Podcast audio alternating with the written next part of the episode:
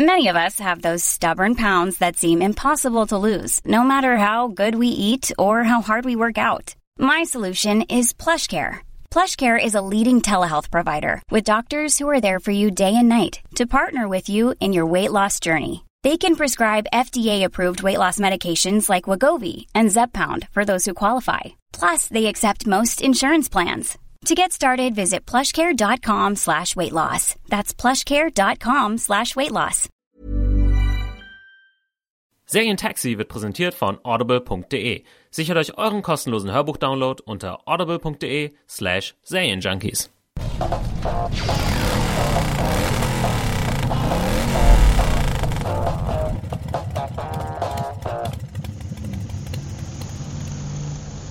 Herzlich willkommen, liebe Zuhörer, zu einer neuen Ausgabe des Serientaxi, die Ausgabe Nummer 23. Wir bringen euch wie jede Woche Popkultur für unterwegs auf die Ohren. Ähm, ich sitze hier mit meinem regulären Partner, dem Felix. Hallo Axel. Und eine Premiere feiert heute Mhm. äh, unsere liebe Lorin. Hallo. Ihr kennt sie bestimmt schon, sie schreibt schon sehr lange für uns äh, Reviews, sehr, sehr, sehr fleißig. Ähm, und äh, heute die Podcast-Premiere. Freust du dich schon? Sehr. Sehr. Äh, vor allem, weil es heute auch um eine Serie gehen wird, die wir alle sehr gern mögen. Ne? Alle sehr gern mögen, genau, ja. Spoiler schon mal. Äh, falls ihr zum ersten Mal zuhört, ihr könnt alle Folgen äh, des Serienjunkies Podcast unter serienjunkies.de slash podcast nachhören. Da äh, gibt's zum Beispiel Staffel- oder Episodenreviews, viel besser, äh, viel eher, äh, von Game of Thrones, von The Walking Dead, von Breaking Bad und so weiter. Ähm, ihr könnt dort auch ähm, die diversen Abonnement-Techniken durchprobieren, iTunes, RSS-Feed und so weiter. Ähm, ihr könnt uns auf YouTube ab abonnieren und wenn ihr uns irgendwie persönlich schreiben wollt, worüber wir uns sehr freuen, über Feedback, äh, dann schreibt uns doch bitte an podcast.serienjunkies.de oder kommentiert unter äh, ja, den Artikeln, den YouTube-Videos und so weiter und so fort. Ihr kennt das Ganze. Ähm, wir haben heute Folgendes vor. Äh, erstens äh, darf der Felix eine kleine Korrektur machen. Richtig. Ja, ich fange gleich mal, also ich steig gleich mal ein. Ja, ich äh, mache noch, noch den, den Roundup, was wir heute alles machen Okay.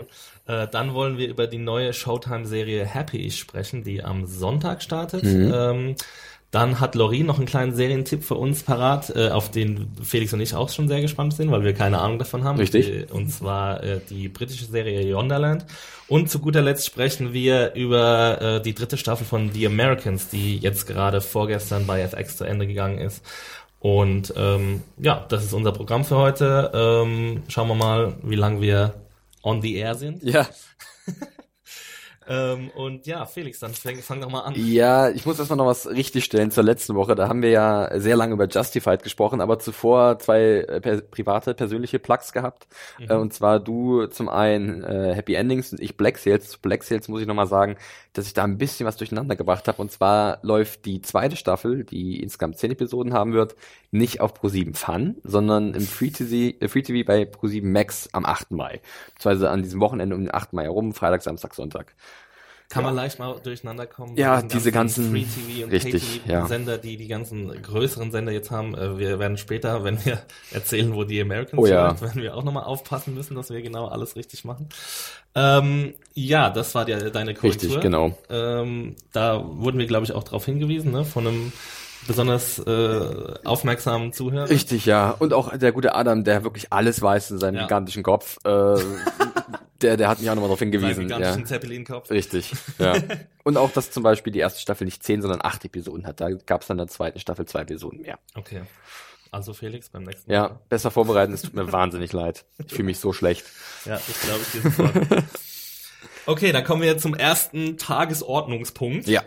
Und zwar ist das die Showtime-Serie Happy. Und äh, Felix, du weißt, worum es geht. Genau, richtig. Ich stelle die mal ganz kurz vor. Die startet, wie bereits erwähnt, am Sonntag, den 26. April, äh, auf Showtime. Im Vorfeld der Serie gab es schon äh, den Piloten zu sehen, und zwar äh, online. Ich glaube, IGN hatte den auf seiner Seite. Äh, auf YouTube kann man den finden. Also gerade für Leute, die nicht warten konnten, bis auf zum 26. konnten sich das schon mal äh, einen kleinen Vorgeschmack abholen. Worum geht's denn Happy-ish? Äh, es geht um einen Mit-40er, den äh, Werber Tom, äh, Tom Payne. Ich glaube, Thomas wird er auch genannt, oder er heißt einfach Tom Payne. Er wird Tom mit H geschrieben. Genau, richtig, ja. Ähm, der gerade seinen 44. Geburtstag gefeiert hat und zur Erkenntnis kommt, dass er gar nicht so glücklich ist, wie er glaubt, glücklich zu sein. Ähm, die junge Konkurrenz in diesem harten Business der, der Werbe- und Marketing, äh, äh, Werbemarketings äh, kommt Branche genau ja. ähm, drückt von unten nach oben und immer mehr Leute strömen da rein und er sitzt so ein bisschen fest und weiß nicht ganz genau, was er machen soll, ist nicht wirklich zufrieden mit seinem derzeitigen Leben, hat auch äh, so leichte Depressionen und äh, mit der Familie wirkt es auf den ersten Blick, dass alles ganz okay ist, aber mit seinem Sohn deutet sich ein bisschen was an, dass er vielleicht da auch die Beziehung ein bisschen da verändern müsste, auch mit der Frau eventuell.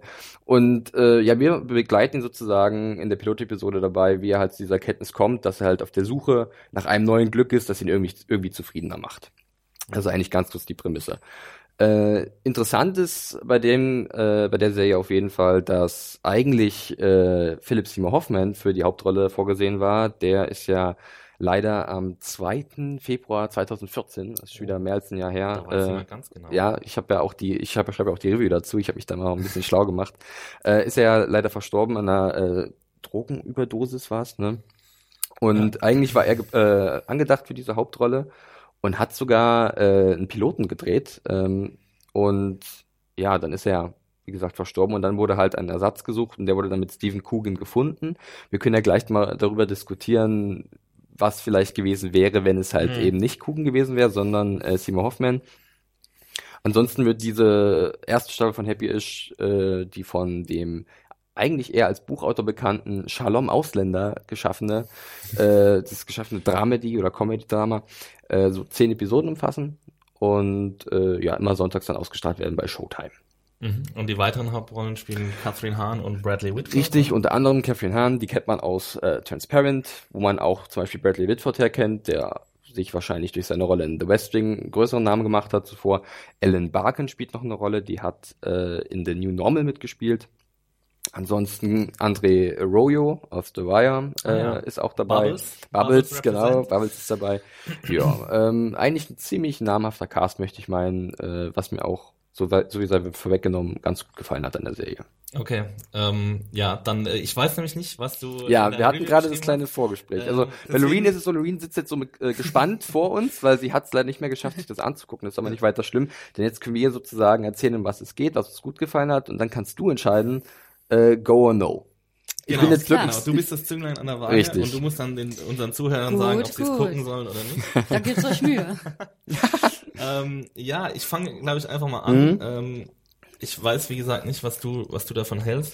Es ist ja die erste Serie des Showrunners mhm. und ähm, also ich finde, er stolpert so ein bisschen in die Falle, dass er sehr viele Tropen wiederholt, die man, die man schon kennt aus diesem Genre. Also ich glaube, er versucht so unbedingt so ein bisschen edgy zu sein, aber ist dabei eher ähm, lahm. Also es gibt, es fängt zum Beispiel an mit diesem, ähm, mit so einem Art Monolog, dass er, ähm, dass er, dass er sagt, äh, ja, Fuck you Madman oder sowas, glaube ich, in, in der Art und dann äh, erzählt, dass die, dass Madman, dass die Serie ähm, halt, äh, also die, die Werbewelt ganz falsch darstellt, so glamourisiert, was mhm. Madman ja eigentlich nicht wirklich macht. So, weil alle Leute in Mad Men. Aber alle Leute wollen eigentlich so sein wie die Leute in Mad Men. Ja, ja, genau.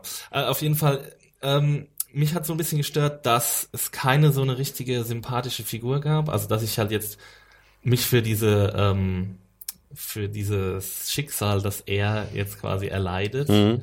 nicht erwärmen kann. Mhm. Also, so seine Geschichte und seine, sein Selbstmitleid das lösen, die lösen in mir nicht wirklich was aus. Also er lamentiert halt ständig über die neue, junge, young, äh, nachwachsende Generation und ähm, ist halt dabei ein ziemliches Arschloch, mhm. finde ich.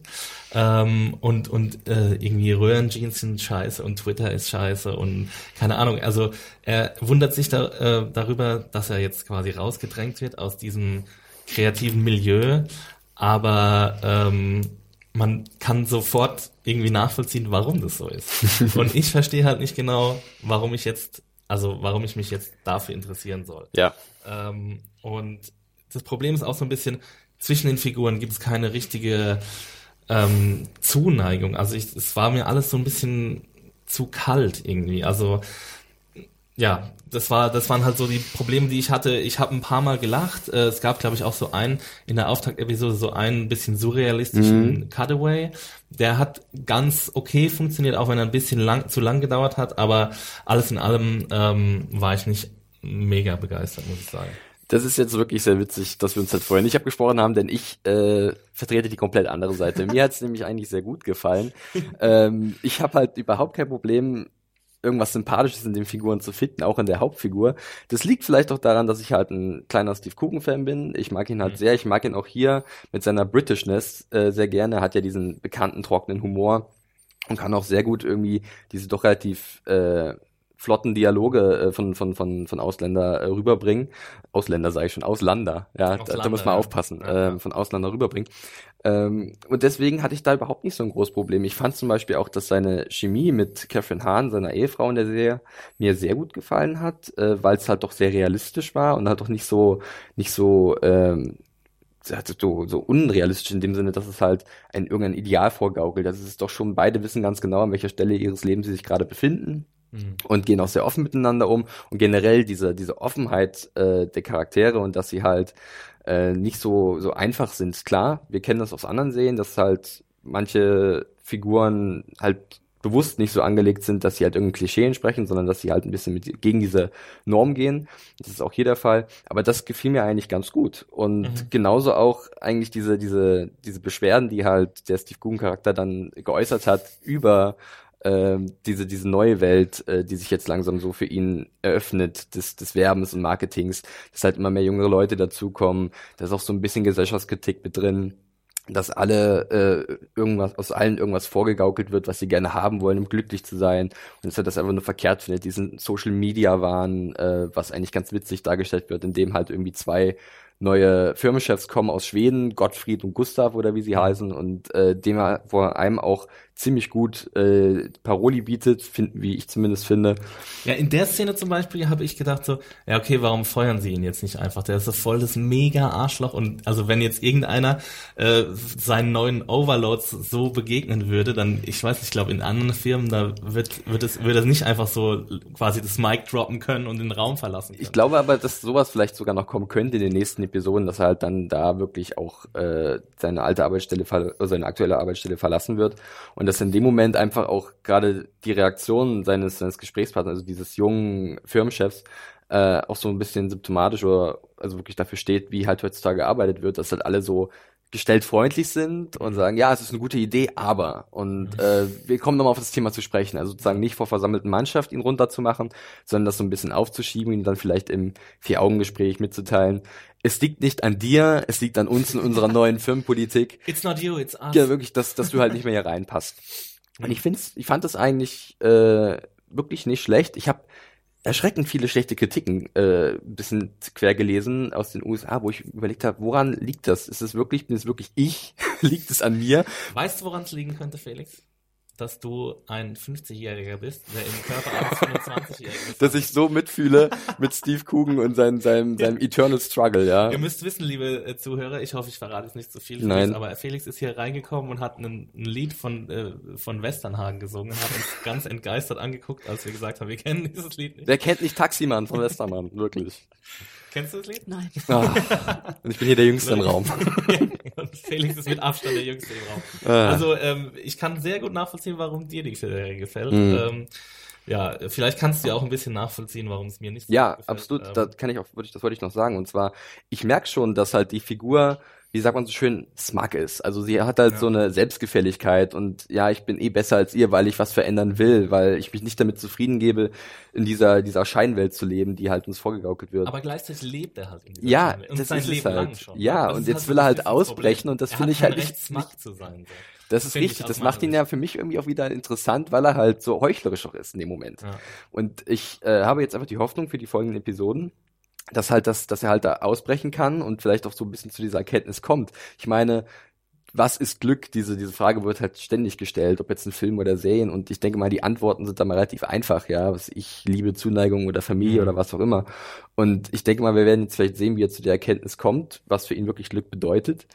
Ähm, aber ich möchte eigentlich gerne sehen, wie er dahin kommt und dass er auch vielleicht noch dann mit anderen an andere Charaktere gerät. Ich finde zum Beispiel auch die Interaktion mit äh, Bradley Whitfords Charakter eigentlich sehr amüsant, der auch ein älterer Hase ist, aber sozusagen es in diese Executive, äh, dieses Executive Level geschafft hat und da relativ sicher ist aber natürlich auch äh, Depressionen hat und äh, Viagra schluckt und weil er halt ja, einfach aber das fest soll man ja auch nicht gleichzeitig machen, ne? Das stimmt, lernen wir ja. ja. auch. Also Ja. nicht gleichzeitig die Antidepressiva und Viagra schlucken, weil äh, aber da ist das in der Szene gibt es zum Beispiel einen ganz netten Satz von Catherine Hahn, den will ich jetzt muss ich jetzt nicht unbedingt wiederholen, aber äh, das seht ihr dann, wenn ihr es anguckt. Ja, ähm, äh, am regulär halt ab 26. Genau, April bei ihr könnt Showtime. jetzt schon online angucken. Genau. Ähm, und ab äh, 26. April bei Showtime, 10 Episoden. Richtig, genau, die erste Staffel. Äh, ich würde jetzt gerne mal Loreen fragen, wie sie jetzt, also sie sitzt jetzt ja wirklich Ja, genau. zwischen uns, Engelchen und Teufelchen. Und danach können wir ganz kurz vielleicht nochmal das Philipp Seymour Hoffman-Thema ansprechen, weil das haben wir jetzt kurz ausgelassen. Okay. Das finde ich nämlich auch sehr interessant, was du davon hältst oder was du erwartet hättest. Aber erstmal, Loreen, du hast uns Ja. jetzt beide gehört, die beiden Seiten. Genau. Ähm, Also ich muss sagen, ich weiß sehr wenig über die Serie bis jetzt. Ich habe die ersten zwei Minuten gesehen, wo ja nicht so viel von den Figuren vorkommt. Und was ich jetzt gehört habe, ist, es klingt ein bisschen wie eine Mischung aus zwei Serien, die ich eigentlich sehr gerne mag. Und zwar Togetherness und The Comedians. Deswegen würde ich auf jeden Fall reingucken. Und das Wichtigste, was Ja. ich gehört habe, ist der Name Catherine Hahn. Ja. Deswegen würde ich sowieso reingucken. Sie kennen wir auch aus Transparent, wo sie eine ganz coole Rolle Ja. spielt und aus sehr vielen anderen Produktionen. Ähm, so, ja, sogar Togetherness. bei, bei Girls war sie auch mal dabei, ne? Glaube ich, Catherine Hahn. Bei Girls, wenn ich mich recht erinnere, hat sie auch mal eine Ja, kleine da war Nebenrolle sie, gehabt. ge- also Gast, genau, Mhm. ja. Ja, cool. Lorin guckt sich's an. Äh, liebe Zuhörer, ihr könnt euch dann selbst entscheiden, äh, wem ihr folgt, wessen, wessen Meinung ihr folgt. Oder ihr guckt euch einfach an, es ist eine halbe Stunde, ihr werdet euch irgendwie kein Bein ausreißen. Nee, auf keinen Fall. Ähm, genau, und dann, äh, ja, wie wäre die Serie geworden, wenn Philipp Seymour Hoffmann äh, dabei gewesen wäre? Ähm, Finde ich halt eine sehr spannende Frage, weil Coogan und Hoffman sind ja schon sehr verschiedene Typen, finde ich. Also äh, ein Hoffman, der hat ja immer so eine Art, also diese, diese Gravitas gehabt, ne? Auch, dass er halt ein Drama auf ein ganz anderes Niveau heben kann mit seiner Art des Schauspiels. Und ich glaube, mit ihm wäre halt die Serie auch ganz anders geworden. Also Coogan bringt ja hier seine Talente ein, diesen, diesen schwarzen Humor. Und es wird schon für ihn so ein bisschen schon dahingeschrieben, dass er halt glänzen kann. Äh, Und ich glaube, bei Hoffman wäre es vielleicht wirklich dramatischer gewor geworden und eventuell dann auf lange Sicht auch besser. Aber das ist natürlich nur spekulativ. Es ist halt jetzt ein bisschen makaber darüber zu Ja, spekulieren, natürlich, ja. Ähm, aber ich würde trotzdem irgendwie gerne den Piloten sehen mit Ja. Hoffmann, um zu sehen, wie viel sie umgeschrieben haben Mhm. auch und ähm, ja, wie der Vergleich einfach ist. Ähm, es ist ja, es wäre sein erstes TV-Projekt gewesen. Ja. Und ich meine, Hoffmann hat so viele unterschiedliche Seiten. Er kann den Blödian spielen. Er hat halt auch, er kann auch Komödie als Drama, Genau, das kann er, wirklich Er beides. kann das halt alles und ähm, es wäre halt wirklich mal interessant gewesen zu sehen, was, was er daraus gemacht hätte. Ähm, können wir jetzt leider nicht mehr. Äh, wir sind jetzt mit Steve Coogan, äh, müssen wir Vorlieb nehmen. Ich, ich muss noch dazu sagen, ich bin kein riesen äh, von ihm, deswegen, vielleicht hat es mir deswegen auch nicht so gut gefallen. Ähm, aber ja, das ist Happy, äh, kommt bald, schaut euch an oder auch nicht. Ähm, Lasst uns dann wissen, wie es euch gefallen hat. Äh, Genau. Und wir schauen dann, ob Axel wirklich der Einzige ist, der keinen Geschmack hat. Äh, was? Nein, natürlich nicht. Ja, reiht euch ein in die lange Reihe ähm, derjenigen, die das denken. so, jetzt darf Lorin mal ran. Oh ja. Und zwar äh, hat sie folgende Serie im Gepäck. Ich will gerne Yonderland empfehlen, weil ich finde, das ist eine Serie, die viel zu wenig Aufmerksamkeit bekommt. Es ist eine britische Serie, die 2013 auf Sky One lief in der ersten Staffel. Und zwar ist sie von dem Team hinter Horrible Histories. Und wem das was sagt, der kann sich schon gut vorstellen, um was für eine Art von Serie es sich handelt. Sie setzen eher auf Puppenspieler als auf Computeranimation, aber auch echte Darsteller, also eine Mischung aus ähm, Puppen und echten Darstellern. Und es wird beschrieben als Familien-Fantasy-Comedy und dazu, das ist auch, Das, ist ein sehr spezielles Genre. Genau, genau. Man, man, man lacht erstmal, aber ich möchte zu den einzelnen Begriffen was sagen, Ja. weil wenn man es so liest, dann stellt man sich was anderes vor, als es eigentlich ist. Also zuerst der Begriff Familie. Ja, es ist in gewisser Weise eine Familienserie, aber man kann nicht sagen, dass es weichgespült Disney-mäßig ist. Es ist eher eine Familienserie, weil es ist eine Mischung, also das, was angegangen wird, das Thema, wird nicht unbedingt darauf geprüft, ob das jetzt alles kindgerecht ist. Bei Horrible Histories ging es nur um die grausamen Seiten der Geschichte zum Beispiel, sondern es ist eher zwischen albern und clever aufgearbeitet. So, das ist ziemlich kindgerecht, aber auch interessant ähm, für Erwachsenes. Es ist Fantasy, aber dazu würde ich sagen, es ist eher Terry Pratchett als Herr der Ringe. um Okay. das mal so zu verorten. Und es ist Comedy, finde ich zumindest. Und es ist äh, in dieser Hinsicht britisch, trocken und albern. Also ich kann es empfehlen. Ähm. Wie viele Episoden? haben ja, genau. Es gibt acht Episoden bis jetzt von der ersten Staffel und eine zweite Staffel ist für 2015 angekündigt. Also wäre ein super Zeitpunkt, um jetzt die erste aufzuholen, um dann in die zweite einzusteigen. Gibt es denn irgendwie einen bekannten Darsteller, äh, auf den man sich da freuen kann, oder sind das eher alles unbekannte Leute? Also es sind diese sechs Leute hinter Horrible Histories und federführend für Yonderland äh, ist Matthew Bainton. Ich würde sagen, dass man sie hauptsächlich aus Horrible Histories Okay. kennt. Matthew Bainton vielleicht jetzt noch aus The Wrong Mans. Ah, Ah, Er ist ist das einer der, der beiden Hauptdarsteller? genau, er ist der größere, schlankere, wenn man so sagen Ah, will. okay. Ja, ja, das, da habe ich auch die erste Staffel gesehen. Das fand ich auch super. Genau, also Hab ich ich find- noch leider nicht weitergeguckt. Er hat einen sehr schönen Humor und der Humor von Yonderland und The Wrong Mans ist schon ein bisschen anders. Aber ich finde einfach beides super brillant. Also wird da eine zusammenhängende Geschichte erzählt? Ja, es ist eine Episoden? zusammenhängende Geschichte, wobei, wenn man die jetzt hört, klingt es wieder so etwas sehr unspektakulär. Es geht um eine äh, 33-jährige Hausfrau, die sich zu Hause langweilt, wenn der Mann zur Arbeit ist und die Kinder zur Schule sind und sich zwischen Hausarbeit und Game-Shows quasi durch den Tag bringt. Game Shows. Plötzlich kommt ein Elf aus ihrem Wandschrank und nimmt sie mit in eine Parallelwelt, wo sie als die Auserwählte gilt. Nur leider hat der Ältestenrat auch keine Ahnung, was die Auserwählte zu tun hat. Also wird sie jeden Tag abgeholt und besteht lustige Abenteuer in dieser geheimen Welt, in Das der finde ich überhaupt nicht Puppen gewöhnlich muss ich sagen. Ja. Also ich finde es eigentlich ziemlich Das interessant. hört sich auch sehr, irgendwie sehr spaßig an und ich denke mal, sie haben ja auch äh, kreativ dann extrem viele Möglichkeiten, Ja. diese, diese, diese Fantasy-Welt umzusetzen. Auch wenn du sagst, dass es so ein bisschen handgemacht ist, ne, mit Puppen. Sowas finde ich ja immer sehr charmant, muss ich sagen. Genau. Also heutzutage ist ja alles mit einem Greenscreen und dann teilweise kommen dann richtig schlechte Effekte bei rum, aber wenn das hier vielleicht wirklich so handgemacht ist, dann Also ist es nicht gibt. Computeranimation, es gibt halt dieses Portal, Mhm. durch das sie von der einen in die andere Welt kommen und das ist wie so ein Portal, was man sich vorstellt, es kommt ein großes Licht und sie werden reingesogen. Das ist meiner, meines Wissens nach das Einzige, was computeranimiert ist. Also diese Okay. ganze Welt und die ganzen Figuren, das ist alles mit Puppenspieler und so richtige Okay. Dekoration. Und also sie, ist es ambitioniert umgesetzt visuell oder oder sieht man es, dass es quasi, also ist es eher Augsburger Puppenkiste oder Nein, ist es gar nicht. Also es ist wirklich gut. Man äh, denkt gar nicht darüber nach, dass das jetzt alles irgendwie fake ist oder diesen Unterschied zwischen den echten Darstellern und den Puppen zum Beispiel. Das stört alles gar nicht. Ja. Und dazu muss man sagen, die haben ja auch eine lange äh, Erfahrung, weil Horrible Histories war ja auch so angelegt mit dieser Mischung aus Puppen und echten Darstellern. Und ich glaube, sie haben viele Leute übernommen, also als Team einfach weiter zusammengearbeitet und das merkt man auch. Also das funktioniert perfekt. Das hat nicht viel mit Augsburger Puppenkiste zu tun, würde ich sagen. nicht, dass die Augsburger Puppenkiste schlecht wäre, aber ähm, da muss ich immer dran denken, irgendwie, wenn ich an Puppen denke. Oder an, äh, wie hieß dieser Film von den beiden South Park-Machern? Ähm, Äh, äh, Kim, Kim äh, Jong-il. t- äh, Team America, nee, wie ist das? Nee. Team America. Doch, ja, klar. Ähm, ja. Ja, cool. Äh, hast du noch was irgendwie, was du da ange äh, anfügen willst? Oder? Eigentlich nicht. Ich denke, ich habe alles gesagt. Ich würde Ich empfehlen, find- vielleicht reinzuschauen, Ja. mal einen Einblick zu gewinnen. Es ist auf jeden Fall wert. Man sollte es nicht gleich über den Kamm scheren, weil man denkt, man weiß schon, was auf einen Stimmt, also. Axel und ich, wir saßen ja vorher da und dann hat Dwayne gesagt, sie möchte über Yonderland sprechen und wir mhm, kennen wir nicht, sagt uns nicht. Ich finde es aber doch irgendwie jetzt sehr interessant, was du erzählt hast, weil äh, gerade wenn dieser visuelle Stil so besonders ist und äh, dann, wie lang ist eine Folge? 30 Minuten? Ich glaube zwischen 20 und 25. 20, 25 ja, ist es ja. immer so schön zwischendurch vielleicht, so ein bisschen was abgedrehtes, was Besonderes. Finde ich eigentlich äh, nicht uninteressant, auch gerade halt dann mit Blick auf den speziellen Humor, den die Briten halt auch haben, das sehr trockene, ähm, also ich, ich bin jetzt doch schon relativ angetan, muss ich sagen. Ja, Vielleicht ja, mal wirklich mal Fall die mal- erste Folge reingucken, wirklich. Ähm, das ist Yonderland. Läuft bald die zweite Staffel auf Sky One in England. Und äh, ja, das bringt uns jetzt gleich zu unserem Hauptthema unseres heutigen Podcasts. Aber als erstes wollen wir noch unserem Sponsor Audible äh, Dank sagen und noch einen kleinen Tipp loswerden. Unter audible.de slash Serienjunkies könnt ihr euch ein kostenloses Abo, äh, da ist enthalten ein kostenloses Hörbuch, ähm, ja, sichern. Macht es auf jeden Fall, äh, wenn ihr, wenn ihr Hörbuch-Fans seid oder wenn ihr solche werden wollt. Ähm, wir haben uns jetzt ein paar Titel rausgesucht, die passen zu unserer heutigen Sendung.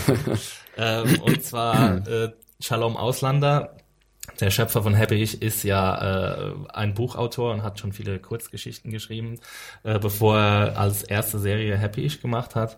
Und ähm, er hat da sehr farbenfrohe Titel gewählt für seine, für seine Werke, wo man auch vielleicht ein bisschen ähm, dann sich denken kann, woher diese dieser dunkle Charme von Happy Ich kommt. Ähm, ein Titel, den ich jetzt mal rausgesucht hat, ist zum Beispiel Eine Vorhaut klagt an. Mm. ich, Hört sich vielversprechend an. ja. Äh, ein anderer Titel ist Hope Doppel, äh, Doppelpunkt A Tragedy. Mhm. Also ähm, man merkt schon, welcher Ton da angeschlagen wird ähm, bei ihm. Ähm, ich glaube, man muss sich so ein bisschen äh, ja auf so einen depressiven Ton einstellen, wenn man ja, seine Sachen. Dieser Weltschmerz.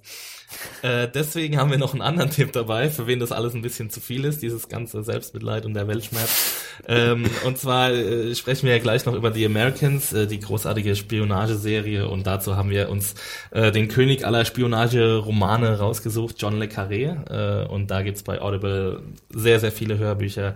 Zum Beispiel auch das Hörbuch zu Tinker Taylor Soldier Spy, äh, der ja auch verfilmt wurde.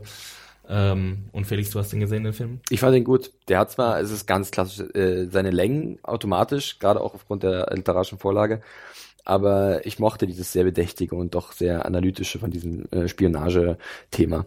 Ja, super. Könnt ihr euch anhören ähm, bei audible.de slash Serienjunkies. Und ja, äh, damit kommen wir jetzt zu unserem Hauptthema, auf das mhm. wir uns, glaube ich, auch alle schon ziemlich freuen, weil Richtig. wir große Fans sind von The Americans, ähm, einer Dramaserie bei FX, dem amerikanischen Sender. Ähm, in Deutschland kann man äh, momentan die erste Staffel auf Netflix sehen und bei Sat1 Emotions, dem Bezahlsender. oh Gott, jetzt geht's nämlich los mit diesen ganzen ja. Pro7 Sat1 äh, Sendergruppen da. Also Pro7 Fun ist Bezahlsender, Pro7 Max ist Free, Free TV, ja. Sat1 Emotions ist Bezahlsender. Und Sat1 Gold, wo immer die Golden Girls, glaube ich, laufen, ist äh, Free. genau. Sat1 Gold ist Free. Auf jeden Fall bei Sat1 Emotions könnt ihr die zweite Staffel von The Americans ab dem 19.05. gucken. Und die erste Staffel wird davor äh, ab Ende Mai nochmal wiederholt. Also falls ihr aufholen wollt und falls ihr bezahlt für Sat1 Emotions, dann geht dorthin und schaut die Americans, weil wir werden jetzt gleich nichts außer Positives oder vielleicht so kleine Kritikpunkte mhm. haben, aber ich glaube, wir sind alle große Fans. Ähm, the Americans äh, bei FX, eine Spionageserie. Ähm, von Showrunner Joel Fields und Joe Weisberg. Joe Weisberg war selbst CIA-Analyst äh, ähm, und hat danach, glaube ich, noch ein Buch geschrieben und darauf basiert dann äh, quasi jetzt auch die Serie. Äh, Graham Yost von Justified ist Executive Producer. Äh, die Serie ist gestartet im Januar 2013. Es gibt bisher drei Staffeln. Am Mittwoch ist die letzte Episode der ähm, dritten Staffel gelaufen mit einem ziemlich großartigen Finale. Die Hauptrollen spielen Carrie Russell, Matthew Rice und Noah Emmerich und noch einige andere, die wir später bestimmt noch erwähnen, erwähnen werden. Und äh, ja, jetzt äh, fragen frage ich mal kurz in die Runde, wie, wie sind wir zu The Americans gekommen? Und äh, ich glaube, Lorin hat da eine ganz witzige Geschichte, die uns beide betrifft. Ja, wir haben äh, aufgrund von Kommunikationsstörungen haben Axel und ich damals äh, parallel ein Pilotreview geschrieben, was auch gar nicht so unaufwendig kämpft, war kämpft, für diese kämpft, Serie, kämpft, kämpft. muss ich sagen. Und dann hat äh, es gab also zwei ganz plötzlich. Wir sind auch, glaube ich, ziemlich zeitgleich fertig geworden. Also wir haben es beide bis zum Ende durchgezogen mhm. und es konnte nur eins veröffentlicht werden und ich habe damals ja. den kürzeren gezogen. Aber du hast dann, äh, du wurdest dann entschädigt quasi, dass du die ersten beiden Staffeln begleiten konntest, genau. weil ich glaube ich auch da irgendwie was anderes hatte an dem Tag und jetzt war es aber hat sich in der dritten Staffel wieder umgedreht. Ähm, du hattest Stress äh, Donnerstag. Ich hatte The Hundred, was ich äh, dass sie von mir übernommen hat. So schließt sich der Kreis. ja. Und Felix hat The Viking, Vikings von mir übernommen freitags. Also wir, Aha, wir, wir, wir hätten also alle schieben uns das alles, ja. Dann hätte ja, ich Americans wieder bekommen. Damit hätte ich aber nur Handel gehabt. Ich ging nur Handel. Hey, das ja, ist gar sorry. nicht so schlecht. Ja, das stimmt, da gebe ich dir recht. Ich ruder zurück. Ich höre, die zweite Staffel war ganz Naja, okay. also äh, ich bin gerade ganz äh, ganz froh drüber, dass ich diese tolle Staffel begleiten durfte. Ähm, aber wir sprechen ja jetzt nochmal hier drüber, deswegen kommt jeder nochmal zum Zug. Und äh, Felix, wie, wann hast du angefangen mit The Americans? Ich glaube gleich, als es äh, Ende Januar 2013 rauskam, die erste Staffel, ähm, ich war dann auch, also das kann man ja auch sagen, die erste Staffel von The Americans äh, ist ab und zu so eine kleine Geduldsprobe. Man muss sich halt ein bisschen reinbeißen. Ne? Gerade bis zur achten, ja. neunten Episode äh, habe ich schon mit vielen Leuten gesprochen, auch hier in der Redaktion gibt es einige Beispiele, die halt ein Problem haben, erstmal reinzukommen, weil es halt sehr bedächtig ist und sie überstürzen halt nichts. Und das ist eigentlich auch eine Stärke der Serie, generell, auch dann in der zweiten und dritten Staffel. Von daher war der Einstieg erstmal vielleicht so ein bisschen zäh, aber ähm, es hat sich auf jeden Fall gelohnt dann. Also auch ähm, zum Ende der ersten Staffel und man war dann richtig drin, war zumindest bei mir so. Ich war von Anfang an dabei gewesen und habe auch nicht aufgegeben, worüber ich sehr froh bin, denn es zahlt sich aus, bei der Serie dran zu bleiben. Ja, ähm, bevor wir jetzt äh, zu tief in die Materie eindringen, sage genau. ich mal noch, um was es geht. Ja, bitte. Ja, klar, das war ja nur die. Und zwar geht, äh, geht, geht, es um zwei, es ist sehr einfach die Prämisse, es geht um zwei russische Spione zu Beginn der 80er Jahre in Washington DC. Und zwar sind es so wie sagt man das, Deep Sleepers oder so, ich weiß nicht genau, ähm, sind zwei Spione, die ähm, schon sehr früh nach USA gekommen sind und dann äh, dort eine Familie aufgebaut haben. Also Carrie Russell spielt El Elizabeth Jennings und Matthew Rice spielt ihren Ehemann äh, Philip. Und zusammen haben sie schon zwei Kinder, Paige, äh, gespielt von Holly Taylor und ähm, wie heißt er? Henry. Henry. Äh, Kydrick Selati ist der Schauspielername. Ähm, genau, und äh, wir erleben halt ja zu Beginn ähm, diese Parallelität von Familienleben und Leben als Spione. Hm. Was hm. irgendwie sehr schnell auffällt, ist, wo nehmen diese ganzen Leute die Zeit her für all ihre Aufträge, die sie, die sie durchführen. Und nebenbei noch ein Reisebüro zu führen. genau, und, äh, also ihre, ihre Tarnung ist quasi, sie arbeiten in einem Reisebüro und ähm, also es ist auch ein richtiges Reisebüro, die Leute können ja. auch wirklich da hinkommen. Die haben auch normale Angestellte. Sie haben auch normale Angestellte und sie bekommen auch manchmal Anfragen von äh, diversen Bekannten äh, in ihrem äh, Freundes- oder Bekanntenkreis, äh, die, die eine Reise gebucht haben wollen, also ja. aktuell in der dritten Staffel zum Beispiel. Ähm, eine wichtige Hauptrolle spielt auch noch Noah Emmerich. Er spielt den, ähm, den Nachbarn der, der Jennings und er ist FBI-Agent. Ähm, und er ist genau derjenige, der eigentlich das verhindern soll, was sie den ganzen Tag machen. Äh, dann gibt es einen anderen Handlungsort, das ist die Residentura. Ähm, ich verstehe das so als Botschaft. Ja, der, ich denke ja, auch. Von wo ja. aus die russischen Spionageaktivitäten ähm, ja, im Geheimen koordiniert werden. Ne? Die genau. müssen halt auch ihre Fassade wahren, dass da keiner dahinter kommt. Ähm, ja, und dort gibt's auch diverse Nebencharaktere, zum Beispiel Nina Sergejevna, ähm, ja, die, äh, die da eine wichtige Rolle spielt. Und ja, es, ähm, du hast schon gesagt, es entfaltet sich so ganz langsam die Geschichte. Ähm, war das für euch ein Problem am Anfang? Also du hast ja schon gesagt, dass, dass man ein bisschen dabei bleiben muss, ähm, aber Gut, du hast dann die Reviews geschrieben, du hattest keine andere Wahl. Ich glaube, wenn man äh, anfängt mit der Review, geht man anders rein. Man ist ja gezwungen, ein bisschen drüber nachzudenken. Und ich glaube, ja. das war auch der Grund, warum ich äh, dann so gepackt worden bin davon. Ja. Also wenn man es nebenbei beim Essen schaut oder beim Bügeln oder irgendwas, dann wird man das nicht gut finden. Man wird sich nachher wahrscheinlich nicht erinnern können, was groß passiert ist und denken, es sind nur Leute irgendwie im Zwielicht durch die Gegend gelaufen. Mhm. Aber wenn man sich ein bisschen Mühe gibt und ein bisschen auch will, dann mhm. äh, kriegt man wirklich viel, denke ich. Und ähm, es ist wirklich wichtig, dass man auch aufpasst, weil also es ist jetzt eine Serie, die sehr stark mit ihren eigenen äh, Handlungsbögen spielt, also die sehr darauf bedacht ist, ähm, die Charakterentwicklung, die sie in den ersten Staffeln angefangen haben, irgendwann ähm, ja nochmal ins Spiel zu bringen oder mhm. oder äh, diesen emotion, emotionalen Payoff, den man erwartet, der den dann auch ähm, ja, äh, zu liefern. Und ähm, es, es sind jetzt zum Beispiel in der dritten Staffel gibt es Handlungsbögen, die sich auf die erste Staffel beziehen, auf Sachen, die in der ersten, ersten Staffel passiert sind. Ähm, bevor wir ähm, jetzt einsteigen in die Diskussion der dritten Staffel, ähm, könnt ihr mir vielleicht nochmal sagen, was euch denn so besonders an der Serie gefällt?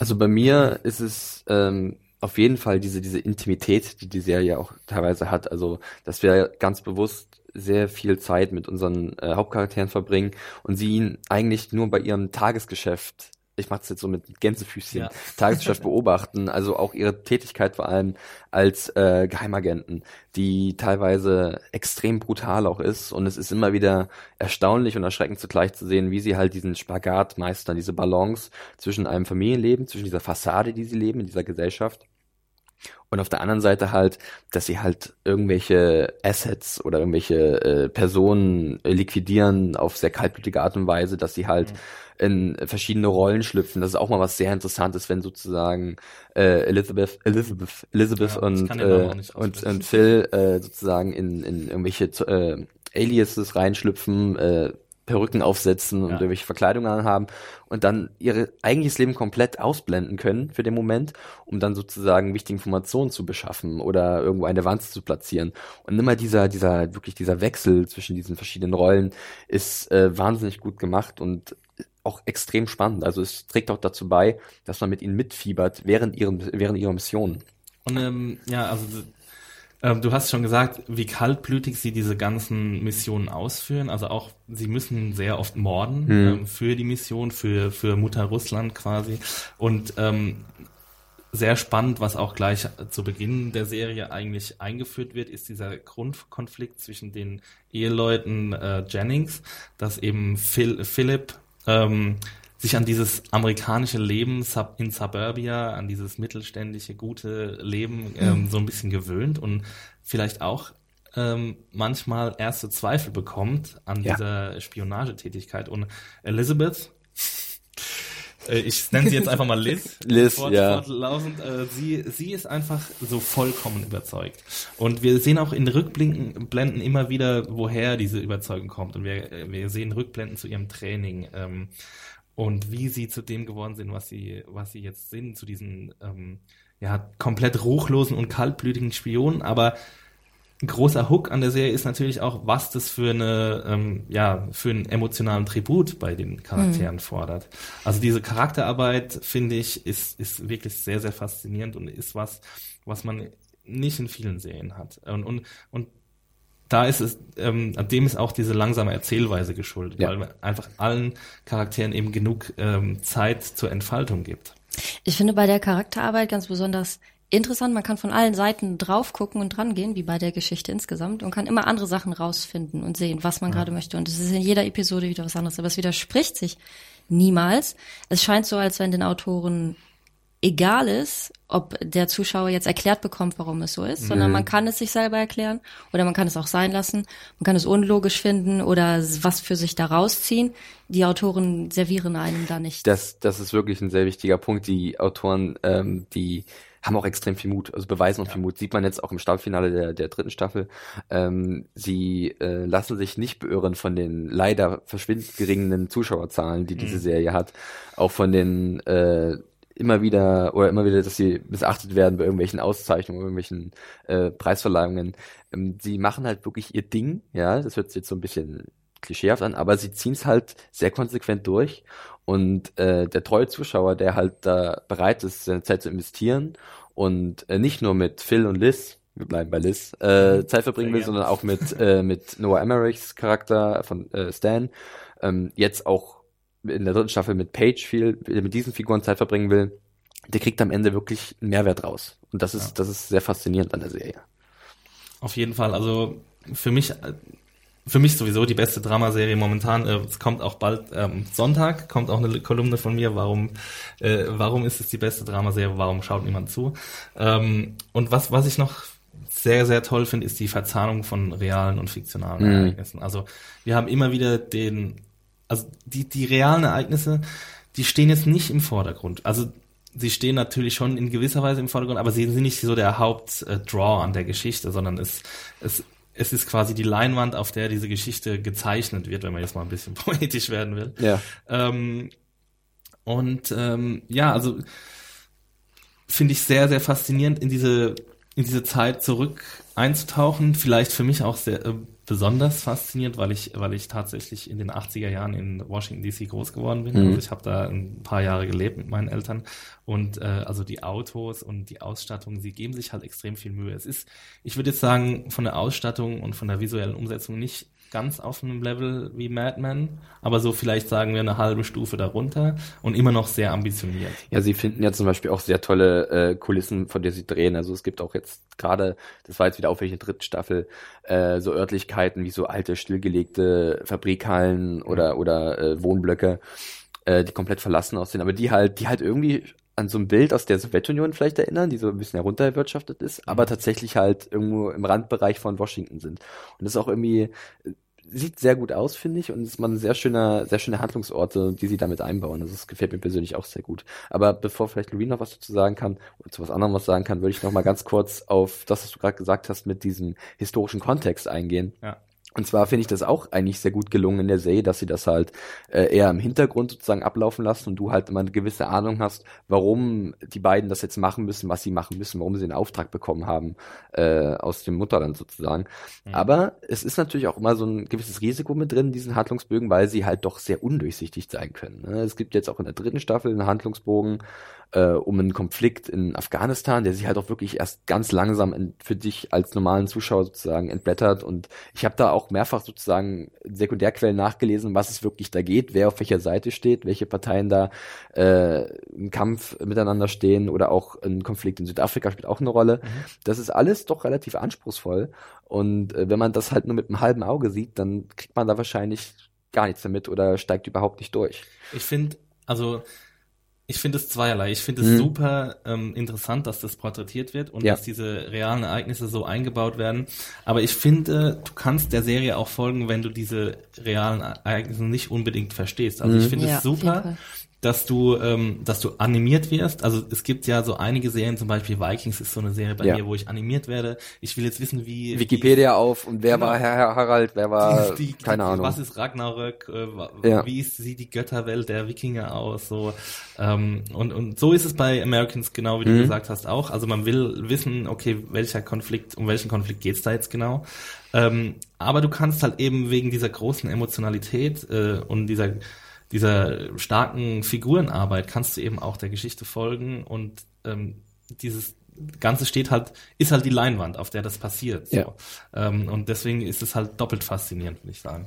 Ich finde da auch wieder, die Autoren äh, erklären da nicht übermäßig viel. Es wird halt, es nee, wird gezeigt, dass im Hintergrund ein Fernseher läuft, man hört einen halben Satz, wer sich interessiert, ja. kann den einordnen und wer nicht, der kann es ausblenden. Also ja. da wird nicht, ähm, das ist nicht so penetrant, wie es in anderen Serien manchmal das vorkommt. Stimmt. Aber ich muss sagen, zu den Orten, ich finde die Orte auch eigentlich immer sehr gut, aber manchmal finde ich gerade diese verlassenen Plätze auch etwas, also äh, es gibt doch nichts Auffälligeres, als wenn sich zwei Leute in dunklen Autos an einem verlassenen ja. Firmengelände treffen und das, äh, das, geheime Gespräche führen. Das stimmt, da habe ich halt nur den Style im Blick und nicht die Substance sozusagen. Style over Substance. Ähm, ja, also ich bin da bei der visuellen Umsetzung auch manchmal zwiegespannt. Ich finde, wir haben hier sehr viele ähm, routinierte, routinierte Fernsehregisseure, mhm. ähm, die, die eine sehr gute Arbeit machen und wir haben, es ist mal so, mal so. Ich, also es ist jetzt nicht immer, ich habe mir hier als Punkt aufgeschrieben, kein Glitzer, mehr Substanz. Also ich glaube, sie verwenden einfach mehr Zeit darauf, die Drehbücher ordentlich zu schreiben, als eine visuelle Umsetzung irgendwie so ein bisschen flashy zu machen. Ja. Also wir, wir, haben hier kein True Detective, wir haben hier keinen Hannibal oder sowas. Ähm, aber trotzdem finde ich, dass sie aus dem, also ähm, aus den Mitteln, die sie haben, äh, aus dem beschränkten Budget, das sie haben, das Maximale rausholen äh, in manchen Episoden, nicht in allen Episoden. Aber wir haben oft, dass sich die die Handlung ähm, quasi widerspiegelt in der visu visuellen Umsetzung, dass zum Beispiel Philipp und Liz, äh, dass sie ähm, dass sie durch etwas, äh, durch, durch ein Objekt getrennt sind, so äh, wenn sie irgendwie einen großen Konflikt miteinander ausfechten. Ich meine, das ist jetzt nicht, also visuelle Umsetzung revolutioniert, ja. aber es ist trotzdem ähm, ist clever und geschickt. Ist clever und, ja. und ja, es kann, es fällt dir auf und du denkst dir so, ja, es ist, äh, ist einfach gut gemacht. Aber es ist ein bisschen auch so, wenn die Charaktere einen mitnehmen finde ich, geht man auch anders da dran, ob man findet, dass einiges vielleicht nicht so gelungen ist. Ähm, könnt ihr euch erinnern, als Paige das gerade erfahren hat, jetzt kürzlich, und mhm. Stan zu Besuch kommt und sie an dem einen Tisch sitzt und durch dieses durchreiche Fenster ja. ihn sieht, wie er im Wohnzimmer von ihrer Familie sitzt und ja. der größte Feind eigentlich ist. Ja. Das ist jetzt nicht so besonders subtil, nee, aber es macht Spaß, weil man ja. einfach so mit dabei ist. Es wirkt schon wirklich bedrohlich, obwohl mhm. man das bestimmt hätte anders, cleverer, vielleicht subtiler machen können. Absolut. Und äh, was ich noch zu der Inszenierung sagen äh, möchte, ist, nicht, dass es nachher zu kurz kommt. Ich bin ja auch ein Riesenfan von dem Soundtrack der Serie. Also, klar, wir hatten es vorhin schon angesprochen, dass ich hier 50 at Heart bin, ja. Und äh, Americans äh, feiert halt wirklich sehr viele Lieder aus äh, den den 70er, 80er Jahren ab, unter anderem Songs von Fleetwood Mac oder äh, von Yazoo, äh, gerade jetzt auch in der dritten Staffel, wo ich sage, boah, da gehe ich gleich mal auf äh, YouTube oder so und höre mir das mal ein bisschen genauer Ja. an. Ähm, das funktioniert bei mir auch immer ganz gut. Und es gibt auch in der, ich glaube, das war das Ende der ersten Staffel, äh, eine sehr coole Folge, als ähm, am Ende so, so eine Montage auch kommt mit einem sehr coolen Lied. Also das machen sie für meinen Geschmack eigentlich ziemlich, äh, eigentlich auch ziemlich gut, weil sie auch diesen Zeitgeist ganz gut fangen, indem wir uns da bewegen in dieser Epoche. Ja, auf jeden Fall. Und äh, ähm, in der dritten Staffel ist es mir besonders aufgefallen, dass die die Songs auch immer irgendwie einem, Ja. also einem Zweck dienen. Genau. Sie sind jetzt nicht so einfach nur draufgeklatscht, weil es ein cooler Song ist aus den 80ern, sondern sie haben was mit der, sie spiegeln auch die Handlung. Das ist mein nächster Punkt, dann wenn ich diesen Song nochmal höre, ich gucke mir die Lyrics an, Ja. lese mir die durch und merke, oh, es hat irgendwie einen tieferen Sinn, warum sie sich gerade dafür entschieden haben. Und das ist irgendwie auch ein netter Bonus. Ganz schön viel Recherche. Hey, it's Paige DeSorbo from Giggly Squad. High quality fashion without the price tag. Say hello to Quince. I'm snagging high-end essentials like cozy cashmere sweaters, sleek leather jackets, fine jewelry, and so much more. With Quince being 50 to 80% less than similar brands. And they partner with factories that prioritize safe, ethical, and responsible manufacturing. I love that. Luxury quality within reach. Go to quince.com slash style to get free shipping and 365 day returns on your next order. Quince.com slash style. Ja, ja. Äh, Americans, aber das macht man, das ist das Gute an der Serie, das mache ich gerne bei der Serie, weil sie mir halt so gut gefällt. Da investiere ich halt auch dann noch ein bisschen Zeit rein, um wirklich einzutauchen und zu gucken, okay, wo bewegen wir uns, äh, welche Absicht wurde vielleicht damit verfolgt und das macht dann wirklich Spaß. Das ist keine Arbeit für mich, auch wenn ich die Reviews nicht schreibe, aber es ist einfach dann wirklich dieser Mehrwert, den die Serie für mich mitbringt. Und ich finde, vieles, was man bei anderen Serien schon so ein bisschen als Arbeit empfinden würde, ist, äh, ist bei Americans gar nicht so.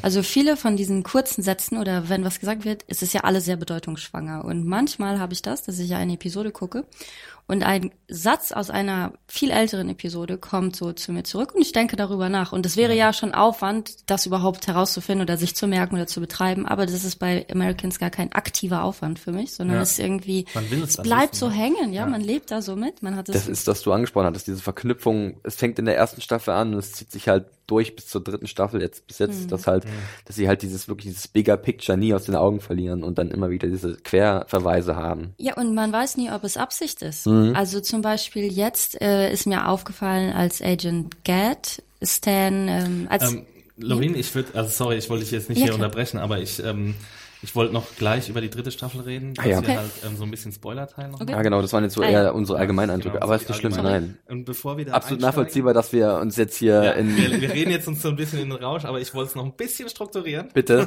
bitte Axel. gut. Ja, äh, und zwar, ähm, bevor wir jetzt in die dritte Staffel einsteigen und da jetzt auch dann spoilern, ähm, wollte ich nochmal fragen, weil ich habe in der Kolumne, die jetzt dann am Sonntag rauskommt, habe ich so ein bisschen die Theorie aufgestellt, dass The Americans der letzte Vertreter des goldenen Zeitalters des Fernsehens ist. Also Oh. dass wir jetzt in eine Axel neue immer wieder Phase- provokativ unterwegs. dass, dass wir in eine neue Phase eintreten, ähm, die nicht mehr diese, dieses Qualitätsfernsehen liefert, die zum Beispiel die Americans ähm, uns gibt, ähm, weil eben diese diese einfachen Geschichten in Anführungszeichen, die diese die die Americans erzählt oder die zum Beispiel Six Feet Under erzählt. Es geht um ein Bestattungsinstitut in Los Angeles. In Sopranos geht es um eine äh, Mafia-Familie in New Jersey. Ähm, in The Wire geht's um die Stadt Baltimore. Ganz einfache Prämissen eigentlich. Und ich sehe eigentlich äh, fast heutzutage keine Serie, die, ähm, die so ohne Flash auskommt, wie es diese Serie tut, außer The Americans. Also ähm, ich weiß nicht, ob ihr dazu eine Meinung habt. Ähm, Ich würde einfach mal anfangen, weil äh, du hast es gerade schon gesagt, dieses Wort Flash im Sinne von, dass heutzutage eigentlich jede neue Serie extrem gut aussieht. Und dass viele äh, Serienmacher, glaube ich, dass das mal auch als ersten wichtigen Punkt sehen, wenn sie etwas Neues erschaffen, dass der Style halt passen muss. Es Und muss, ich, es sorry, muss, ich ja, will, äh, bitte. kurz reingrätschen. Ich würde schon vorher ansetzen, Mhm. dass die Prämisse schon Mhm. qua- quasi so einen Hook haben. Ja. Also es reicht heute nicht mehr zu sagen, okay, es sind zwei Spione, zwei russische Spione in den USA, sondern heute ähm, müsste es ein Vampirausbruch sein, äh, ne- ein Ausbruch der Vampirseuche. Oder es müssen, wie in The Strain, oder es müssen, ähm, wie in The Leftovers, zwei Prozent der Weltbevölkerung Ja. verschwinden. Oder es muss in Hannibal ein Massenmörder sein, der seine Opfer isst oder so.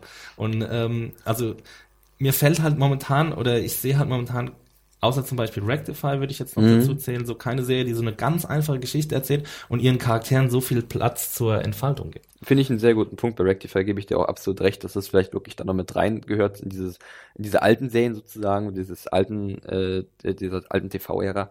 Äh, ja, genau, also einmal visuell, dass es diesen besonderen Hook haben muss, aber auch inhaltlich irgendwas Spezielles, was du, was, wo halt die Leute wahrscheinlich denken, die dahinter stehen, wir müssen uns sofort von irgendetwas abheben. Ja. Und ist es wirklich erstmal wichtig, sich mit einer Prämisse abzuheben oder eher mit dem, was man mit aus einer einfachen Prämisse vielleicht macht, wie wir es jetzt bei Americans sehen? Ist es nicht vielleicht da wirklich bedeutsamer, ähm, da mehr rauszuholen, als erstmal zu sagen, okay, wir haben jetzt dieses Riesenereignis und darum bauen wir die ganze Serie auf? Oder wir haben lieber eine ganz einfache Ausgangslage und bauen unsere Serien dann an den Charakteren auf, äh, die dann Entwicklungen durchleben, die äh, mit anderen äh, Charakteren interagieren, wodurch dann der Zuschauer halt so ein emotionales Befinden für sie entwickelt und auch eine gewisse, ähm, ja, so eine gewisse Verbindung zu ihnen auch äh, herstellt. Finde ich, finde ich eine, eine gute, gute Frage und ich, jetzt, wo wir da gerade so gut drüber reden, ähm, möchte ich dir da fast sogar schon ein bisschen recht Ihr geben. könnt ja ein bisschen drüber nachdenken, weil ich habe das dann auch so, ähm, also es gibt ja schon äh, Serien, die noch quasi in dieser in dieser Art des Erzählens ähm, gemacht sind. Es gibt Fargo fällt mir da zum Beispiel noch ein, Mhm. True Detective, aber Fargo und True Detective sind Anthologieserien. Mhm. Also die Americans ist quasi so die letzte klassische Serie, die Über auch längeren- 13 ja, Episoden. ja. Weißt du, sie haben jetzt auch 13 Episoden. Ich meine, mittlerweile sind wir in einem Zeitalter, wo wo zehn episodige Staffeln ganz an der Tagesordnung sind. Jetzt mal abgesehen von den Network-Serien. Ähm, und, äh, und, und ja, True Detective und, und Fargo würde ich zum Beispiel jetzt auch so als Ausläufer des goldenen Zeitalters, aber sie haben nicht das Problem in Anführungszeichen, dass sie über mehrere Staffeln eine Geschichte erzählen müssen. So. Und sie, sie machen quasi den Cop-Out, was jetzt auch nicht unbedingt was Schlechtes ist, aber dass sie jede Staffel eine neue Geschichte mit neuen äh, Schauspielern erzäh erzählen. Und ähm, das ist dann, ob man das dann noch als Serie bezeichnen kann, ist halt dann auch die Frage. Ne? Also, und das alles zurückgeführt auf die heutige Serienlandschaft, dass es eben unglaublich viel Content gibt, dass es Mhm. heutzutage viel mehr Dramaserien gibt, als es noch vor fünf oder zehn Jahren gab. Und ähm, dass das vielleicht in, im ersten Augenblick für uns was Tolles ist, weil wir halt sagen, okay, je mehr Serien, desto besser, aber dass es vielleicht auch so einen Verdrängungsprozess bewirkt, dass, ähm, dass gerade solche Formate wie die Americans dann einfach untergehen und auch beim Publikum untergehen. Was extrem bedauernswert ist. Also ich glaube, das liegt aber auch daran, weil es ist einfach was anderes, ob man sich eine Episode Americans anguckt oder irgendwas, wo man beliefert wird mit irgendwelchen Vampiren oder mit einem Kriminalfall, der dann in 40 Minuten gelöst wird. Also das ist ja auch einfach, da muss man Lust zu haben, da muss man Interesse dran haben und wenn man irgendwie, keine Ahnung, nach der Arbeit nach Hause kommt und keine Lust hat, da noch irgendwo drüber nachzudenken, sondern lieber von zwei Detektiven, die man schon seit acht Staffeln kennt, bedient werden möchte Ja. Dann ähm, ist es einfach. Mir kommt es so vor, als wenn diese Serien, die so ein bisschen ruhiger und ein bisschen so charakterkonzentrierter sind, das sind für mich wie so kleine Glanzlichter, die es immer wieder mal irgendwo Mhm. gibt. Also man Ja. findet immer mal wieder irgendwas. Ich finde, The Killing verpasst ähm, da mit rein. Ich finde jetzt auch American Crime passt ein bisschen da rein. Ich bin mir noch nicht ganz sicher. Ich habe vier Episoden erst gesehen, aber ich habe Hoffnung, dass es weiter in diese Richtung gehen könnte.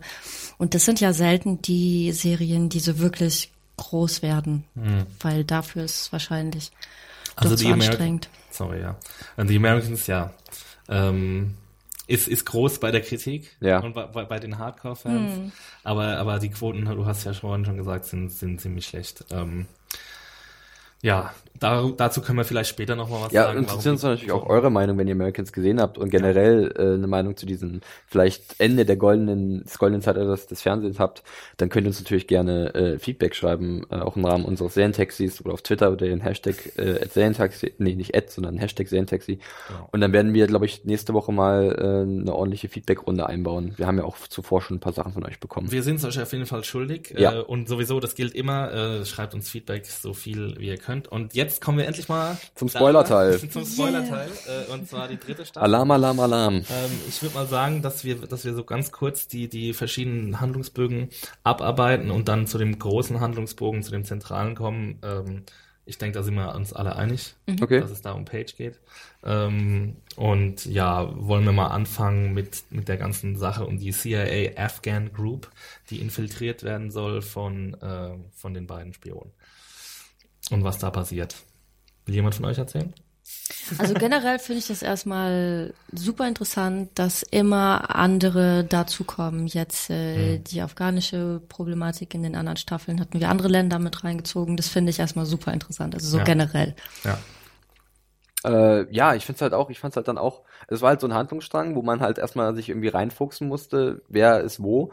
Zuvor gab's ja dann auch, oder willst du den einzelnen ansprechen, diesen Süd südafrikanischen Ja. Problematik, also es, Kann, kannst aber gerne mit. das war halt dann auch, das war halt ein anderes Ding, es ging halt äh, die Auseinandersetzung, was waren das auch, Au- Apartheid Genau. in Südafrika und dass halt äh, die Sowjetunion die dunkelhäutige Bevölkerung unterstützt oder diese diese Gruppen, die halt für die, Abschaffung Revolution der quasi. Apartheid halt eintritt und die USA hinter vorgehaltener Hand, weil es ist natürlich im Weltbild nicht so schön, wenn alle wissen, dass sie halt die Mhm. die äh, ja Apartheid-Regierung. Apartheid-Regierung sozusagen unterstützt.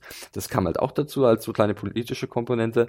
Und das sind halt diese Handlungsstränge, wo man sich halt wirklich ein bisschen reinarbeiten muss, wo man erstmal einen Überblick sich schaffen muss. Aber es gelingt halt auch in dieser dritten Staffel sehr gut, über die Aktionen von Phil und Liz sozusagen zu zeigen, ähm, was ihr Ziel ist, was gerade die Probleme sind, sowohl in Südafrika als auch in Afghanistan. Und dass auch zum Beispiel Phil in Afghanistan, äh, wie sich später ausstellt, auch eine gewisse persönliche und äh, Verbindung zu diesem Konflikt hat, die ihn in vielen Momenten auch stark beeinflusst. Sein Sohn Misha kämpft dort. Richtig, genau. Er hat ja einen Sohn mit einer alten Flamme, die man in der zweiten Staffel kennengelernt hat. Und er erfährt dann von dem neuen Kontaktmann von äh, Elizabeth und, und Phil, äh, Gabriel, der von Frank Langella, Langella, Langella Sehr, sehr großartig. gespielt wird. Ja, eine sehr gute Besetzung. Erfährt er von dem, dass halt sein Sohn äh, mitten an der an der Front halt mitkämpft äh, auf der Seite der Sowjetunion. Ähm, und das äh, ist natürlich für Phil auch relativ schwierig dann zu verarbeiten, denn natürlich hat er Gefühle als Vater für seinen Nachwuchs. Und er kriegt ja dann auch, also erstmal äh, Frank Langella spielt Gabriel, der ähm, ihr neuer Händler ist, also Mhm. ihr neuer Kontakt. Zuvor hatten wir ja Claudia, die Genau. von Margot Martindale gespielt wird. die auch einen kleinen Gastauftritt hat Ja. in, in dieser äh, Episode, was auch groß. Also diese beiden Gastrollen sind äh, sind wirklich hervorragend besetzt und Margot Martindale ist auch die einzige, die bisher eine Emmy-Nominierung gekriegt hat für The Americans. Sonst gibt's keine Emmy-Nominierung für diese Serie. Ich will nochmal betonen, ja. keine. Ähm, was ein ziemlicher Skandal ist. Also größter Emmy-Snub seit The Wire, würde ich sagen. Ähm, Genau, äh, wie hängt es zusammen? Also die CIA Afghan Group, ähm, die, die soll dafür sorgen, dass die Mujahideen in Afghanistan äh, Raketenabwehrsysteme bekommen. Ähm, und das sollen eben Phil und Liz sollen das verhindern. Und ähm, in diesem Handlungsstrang gibt es so mehrere Momente, wo man wirklich an, an, die, an die Grenzen der Mhm. Belastbarkeit als Zuschauer geführt wird. Ähm, und zwar ist es einmal äh, der Tod ähm, von Annalise, Mhm. ähm, die von Youssef, einem afghanischen Kontaktmann, ähm, ermordet wird äh, zu Beginn der Staffel und dann entsorgt werden muss. Und wie muss sie entsorgt werden, Lorin? Weißt du es noch? Ja, Philipp, also erstmal fängt es ja noch an, dass Yusuf ja eine Affäre mit ihr hat und ganz offensichtlich im Nachhinein ja auch Gefühle für sie hat. Also es ist ja, Ja. auch eine sehr seltsame Situation, in der er sie ermordet. Er kriegt einen Verdacht, dass da irgendwas nicht stimmt. Sie sind zusammen im Bett und ermordet sie dann. Und im Nachhinein, ich weiß nicht, wer das empfindet, ich habe das Gefühl, er leidet darunter. Und nicht nur, dass er jemanden umgebracht hat, sondern auch, dass es sie gewesen ist. Hm. Ja, also da war auf jeden Fall eine tiefere Connection da. Richtig. Ähm, ja, Ja, aber es kommt dann halt wirklich zu dieser Szene, es war Episode 2 schon gleich gewesen, zum Beginn der Staffel, Bag Baggage, ja, Ja. passender Name, denn, Hätte auch The Suitcase ähm, ja, Zug ist, wenn The äh, Madman noch nicht ja, ähm, der Yusuf, Yusuf oder Yusuf? Yusuf, glaube ich. Yusuf, ähm, der bringt halt dann die Annalise um und aber Phil ist halt in dem Raum, weil er ja Annalise rek äh, rekrutiert hatte zuvor für seine Zwecke. Und dann sieht er sozusagen jetzt die Möglichkeit, Yusuf zu rekrutieren, also direkt den Zugang zu haben zu dieser Afghan Group. Und dann wird halt Elizabeth äh, äh, kontaktiert und gemeinsam entsorgen sie dann den Körper von Annalise. Und das war eine extrem schockierende Szene, denn äh, sie brechen dem Leichnam Knochen, renken Ja. äh, Dinge aus, äh, verdrehen den Kopf, sodass äh, diese, dieser Charakter dann in einen Koffer passt, mit dem sie ihm sozusagen oder in der diese Figur dann halt entsorgt werden kann, ohne dass jemand anders es mitbekommt. War eine sehr heftige Szene und äh, ich, ich bin auch wirklich, äh, habe mich weggedreht, denn es gab auch unangenehme Geräusche, ja. wie es halt ist, wenn jemand Knochen gebrechen werden. War es war ganz furchtbar. Aber es gibt eine interessante Geschichte, wie das inszeniert wurde. Hast du mir, glaube ich, erzählt, ne? Äh, was sie dafür benutzt haben oder irgendwie ein ja, Schlangenmensch es oder? Gab, es gab äh, drei verschiedene, also es war einmal die Schauspielerin selbst, äh, mhm. die in der Szene beteiligt war, dann war es ein Schlangenmensch und dann war es, glaube ich, noch eine Puppe, mhm. äh, die sie benutzt haben. Und ähm, ja, also die Americans ähm, gibt seinem ihren Zuschauern äh, keine Atempausen, das sieht man an solchen Szenen, dann gibt's noch andere Szenen. Wir können halt eigentlich gleich weitermachen. Es gibt dann ja. später eine Szene, wo Elizabeth nach einem Vorfall äh, ein Zahn gezogen werden muss von, von Phil.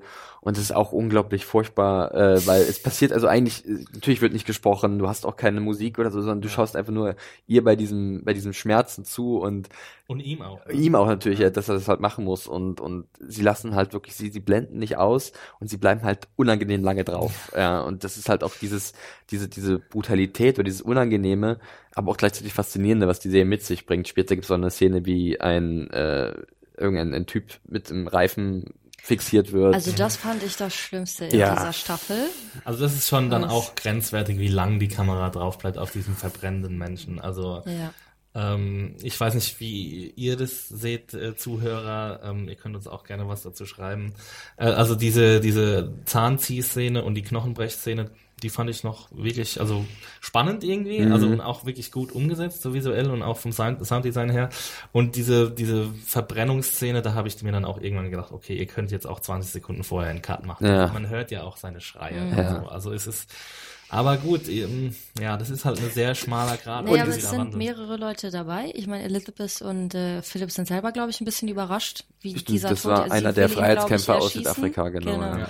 Und dann ist ja noch ähm, ist es Hans, der noch dabei ja, ist, der ja völlig schockiert davon ist. Also ja. die sind ja auch gezwungen, sich das anzugucken und, und dabei zu sein. Dann kommt da, halt wieder diese andere Komponente der Serie, dass sie halt dann im nächsten Atemzug, was ich am Küchentisch stehen, mhm. Elizabeth macht halt, was ich, äh, Lasagne oder so und, und äh, vor wenigen Sekunden hast du noch gesehen, wie sie halt jemanden, was ich, Knochen gebrochen haben oder wie sie halt beobachtet haben, dass einer lebendigen Leib verbrannt wurde und dass sie es halt fertig bringen, diese, diese, diese Balance oder sich, sich so zu wandeln, ist dann wieder so, wie so, wie so ein krasser Aha-Moment, so, boah, wie ist das möglich als Mensch, so zu funktionieren?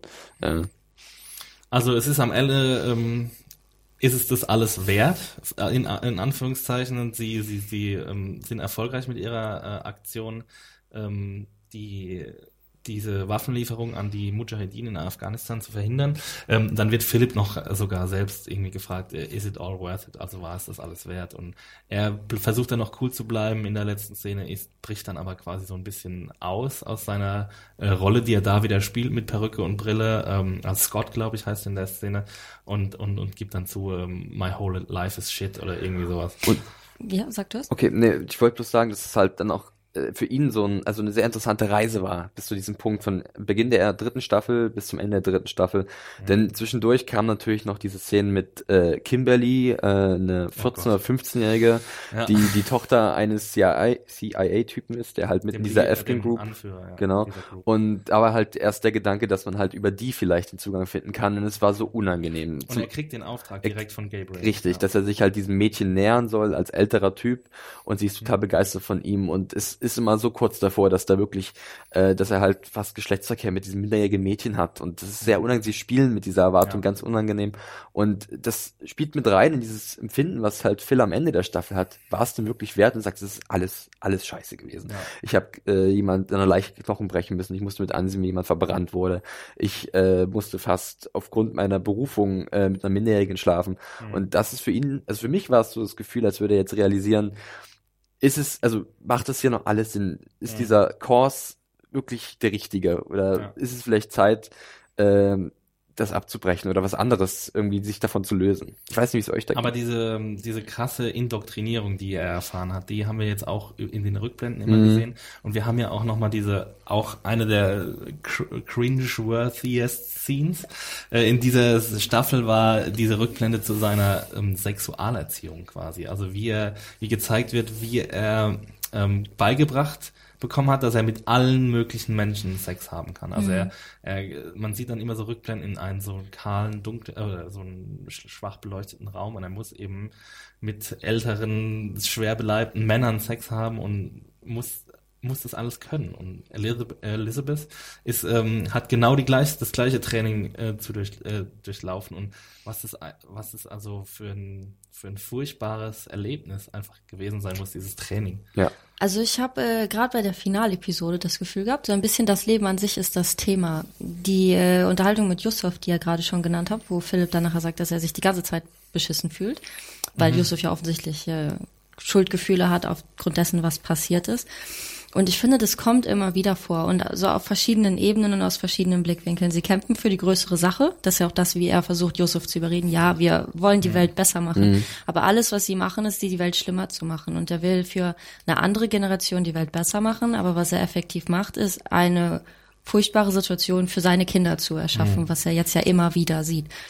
Also es ist so die Frage, habe ich so das Gefühl, auch wenn es um diese Märtyrer-Diskussion mit den afghanischen Kämpfern geht, für welche Leben kämpft man denn dann, wenn alle ja nur darunter leiden und Ja. sich gegenseitig umbringen? Genau, und da spielt ja auch dann dieser sehr zentrale Konflikt in der äh, Staffel mit rein zwischen Phil und Elizabeth, der sich ja gleich am Anfang sozusagen äh, zeigt, dass er halt Phil langsam so Zweifel bekommt und, und Elizabeth halt wirklich, wie du schon gesagt hast, äh, am krassesten von den beiden indoktriniert wurde und ein extremes Commitment hat äh, und bei Phil sozusagen langsam Zweifel aufkommen. Und das ist halt wirklich sowas, was sich immer, was immer wieder kommt und was dann halt durch den wesentlich oder durch den Haupthandlungsstrang um Page wirklich sich krass entlädt an manchen Stellen, wo man, wo es da wirklich sehr faszinierend wird. Also am Ende der zweiten Staffel bekommen die beiden den Auftrag, ihre eigene Tochter quasi zu rekrutieren für das Center. Äh, das das äh, ominöse Center, das immer die An Anweisung gibt. Und der zentrale Konflikt ist dann eben zwischen Liz und Phil. Ähm, Liz will, will diesem, dieser Anweisung folgen und Phil ähm, strebt sich, ähm, stellt sich halt dagegen. Und äh, gleichzeitig findet Paige quasi ähm, macht einen Akt der Rebellion, der in jedem anderen Elternhaus keiner solcher wär, kein solcher wäre, äh, aber sie findet zum Glauben und findet in Pastor Tim äh, einen, ähm, ja, einen spirituellen Mentor und ähm, fühlt sich ihm näher als ihren eigenen Eltern und ähm, lässt sich dann auch taufen und so. Und ähm, dieser Konflikt, der ähm, ja, trägt sich über die ganze Staffel und dann äh, kommt es, glaube ich, in Episode 10 schon oder in Episode 11 zum Ausbruch. Aber ich finde auch eine der besten Episoden ähm, der Staffel oder vielleicht der ganzen Serie, weil äh, ich finde, es ist ein genialer Schachzug, einfach die, die Kinder so damit einzuziehen. Also Henry jetzt mal sagen wir mal, das Kind Henry ist, da kriegt er wirklich das Bobby Dra äh, Draper-Treatment aus Mad Men. Ne? Er spielt halt wirklich leider keine Rolle, vielleicht können wir das später nochmal wählen, aber Ja. es ist er, gut. Er, er, er macht nicht, er hat nicht viel zu tun Ja. in dieser Staffel. Es geht um Paige. genau, Äh, richtig. Und, Page ist hier das zentrale Und Ding. also diese, diese Episode war es Do Mail Robbers Dream of Electric Sheep? Die zehnte? Ich glaube, das war die äh, Episode, als, Ja. als Paige eben von ihren, äh, ihre Eltern konfrontiert und sie dann quasi keine andere Möglichkeit mehr sehen, als ihr die Wahrheit zu sagen. Und also diese ganze Sequenz, ich glaube, die nimmt so das letzte Drittel der Episode ein, die ist einfach herausragend geschrieben und gespielt. Genau, weil auch so, also sie können auch einfach gar nichts sagen in dem Moment, die beiden Eltern. Ja, sie, sie versuchen halt irgendwie vielleicht noch ein bisschen äh, das zu reparieren, die Situation, aber wie wollen sie sich entschuldigen? Also äh, sie haben sie halt ihr Leben lang an, äh, angelogen. Ja. Paige hat jetzt einen weiteren, also einen neuen Entwicklungsschritt gemacht. Sie ist äh, älter geworden, äh, ist auch interessierter generell an den politischen Geschehnissen und äh, aktiviert sich oder Ja. ist halt auch Aktivistin für gewisse Dinge. Ja. Und ähm, ja, und dann kommt halt diese Riesenbombe, die dann platzt und für sie, das ist, ist, man merkt richtig diesen krassen Vertrauensbruch und wie sehr sie sich doch jetzt von ihren Eltern entfernt in dem Moment. Und das ist wirklich auch sehr gut gespielt. Da muss man auch der jungen äh, Holly Taylor ein Kompliment machen, ähm, die in der Staffel wirklich äh, sehr gut aufspielt äh, und ähm, definitiv zu einer der, der, der Stärken dieser dritten Staffel gehört. Ich finde über die ganze Serie hin schon die Verbindung zu den Kindern ist ein sehr interessanter Knackpunkt, weil sie sind ja schon sehr begabt in dessen, was eben schon gesagt worden ist. Sie bringen jemanden auf grausamste Art und Weise um und dann machen sie sich Pfannkuchen. Sie reden über irgendwas ganz Mm, Furchtbares. Pancakes. Dann kommt Henry rein und sie fragen ihn, wie es in der Schule war und man hat nie das Gefühl, dass das irgendwie aufgesetzt wirkt. Aber die ganze Zeit sehen wir ja schon, dass gerade Paige nicht alles normal findet, was zu Hause passiert. Mhm. Und nicht nur, weil sie viel unterwegs sind, das lässt sich ja alles noch erklären. Sie sind äh, Travel Agents, sie müssen dahin fliegen und dahin fahren und weiß ich nicht was.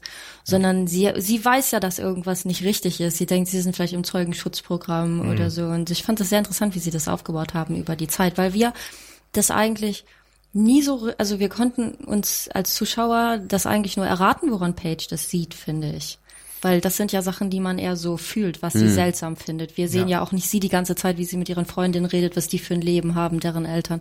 Das fand ich sehr interessant, dass das so, das ist das Problem an der Sache. Und ja, die Kinder einzubauen in diese, in diese, diese größere Erzählung finde ich halt einen sehr mutigen Schritt, weil wir haben das sehr selten eigentlich Ja. bei, bei Serien, dass die Kinder wirklich auch so eine Stimmt, tragende ja. Rolle spielen. Und hier ist es die perfekte Gelegenheit, einfach äh, sie das zu erfahren, erfahren zu lassen. Du kannst aus diesem Handlungsstrang so viel machen und der ist ja jetzt auch noch nicht abgeschlossen. Es kommt jetzt am Ende der dritten Staffel kommt es tatsächlich dazu, dass äh, Paige ähm, angesichts jüngster Erlebnisse, also sie wird von ihrer Mutter ähm, mit nach Westdeutschland genommen, um Kreuzberg. Kreuzberg, genau. Super Kulissen, Leute, habt ihr gut gemacht. ähm, um um äh, ihre Großmutter zum ersten Mal zu sehen. Also ähm, Liz Mutter liegt im Sterben und sie ähm, ja, hat den erst den Gedanken gehabt, da hinzufahren, dann wurde er wieder verworfen, dann hat aber Phil gesagt, ja, okay, mach das jetzt, äh, du musst da, und das wäre auch eine gute Gelegenheit quasi, um Paige, äh, ihre Großmutter zum ersten und letzten Mal sehen zu lassen. Und ähm, Elizabeth äh, erhofft sich von diesem Ausflug so ein, oder von dieser Reise äh, so ein bisschen eine stärkere Ja. Bindung zu Paige, aber sie bewirkt genau das Es Gegenteil. geht komplett nach hinten los eigentlich, weil Paige in dem Moment eigentlich realisiert, als sie ihre Großmutter sieht, wie fremd doch ihre Mutter ihr ist eigentlich. Dass sie halt äh, über Jahre halt wirklich angelogen wurde und wie kann sie ihr glauben? Es gibt auch, glaube ich, vorher schon eine Szene, einen Dialog, äh, wo halt Paige äh, sie direkt fragt, wie kann sie ihr noch glauben? Wie kann sie ihm, äh, ihr noch äh, Vertrauen schenken? Und diese, dieses Aufeinandertreffen, dass es halt wirklich diese Großmutter gibt im, im fernen Russland und dass Ja. halt diese Bestätigung, dass sie ja tatsächlich, dass ihre Mutter eine KGB-Agentin ist, äh, mit eigenen Augen sieht, das macht für ihn, also für, für Paige eigentlich nur noch mehr kaputt, als dass es irgendwie bewirkt, dass sie wieder näher an ihre Eltern rankommt. Und wie furchtbar, sie, sie mer- bemerkt halt auch, wie furchtbar, also welche Wunden das hinterlässt, dieses Leben als Spion. Also das, für sie kann keine, äh, keine Ideologie der Welt kann aufheben, äh, die, diese Wunden, die sie bei ihren Eltern erkennt. Also sie kommen ja dann auch nach Hause und dann sieht sie irgendwie die traurigen Augen ihres Vaters und, und bemerkt sofort, dass das niemals das Leben sein kann, das sie haben wollen würde.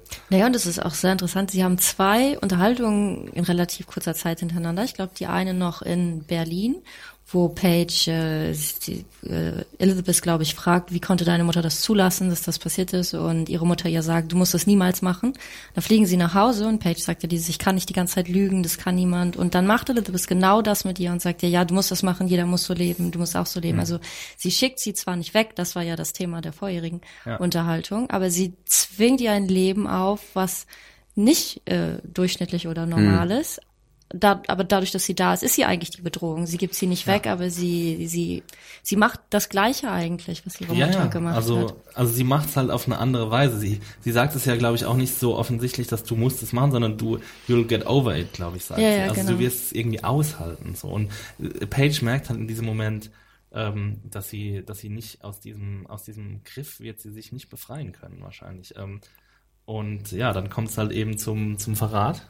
Ja. Sie, sie ähm, ja, während, während äh, Liz und, und, und ähm, Übrigens auch eine ganz, ganz wunderbare Schlussszene der Episode. Diese, diese Überschneidung und dieses Hin und Her, äh, die Parallelmontage, genau, äh, zwischen halt Paige, wie sie am Telefonhörer halt dem Pastor erzählt, dass ihre Eltern äh, keine Amerikaner sind, ja, not Americans, sondern dass sie halt Russen sind und KGB-Agenten. Und aber sie hat nicht gleichzeitig. gesagt, they're Russian spies. Stimmt, das hat sie nicht gesagt. Russians. Nur Russians, richtig, das stimmt. Ähm, und dann halt gleichzeitig Phil und, also Phil erst noch Elizabeth äh, sagt, dass er halt Zweifel hat an, an dem, was er tut. Und dann läuft halt im Hintergrund diese, diese äh, bekannte Ansprache von Ronald Reagan äh, vom, welcher März? Was der 18. März 1983? 8. März 1983, äh, wo er halt, das ist ja in die Geschichte eingegangen als wahrscheinlich eine der größten Provokationen in diesem nuklearen Wettrüsten Ja. gegenüber der Sowjetunion.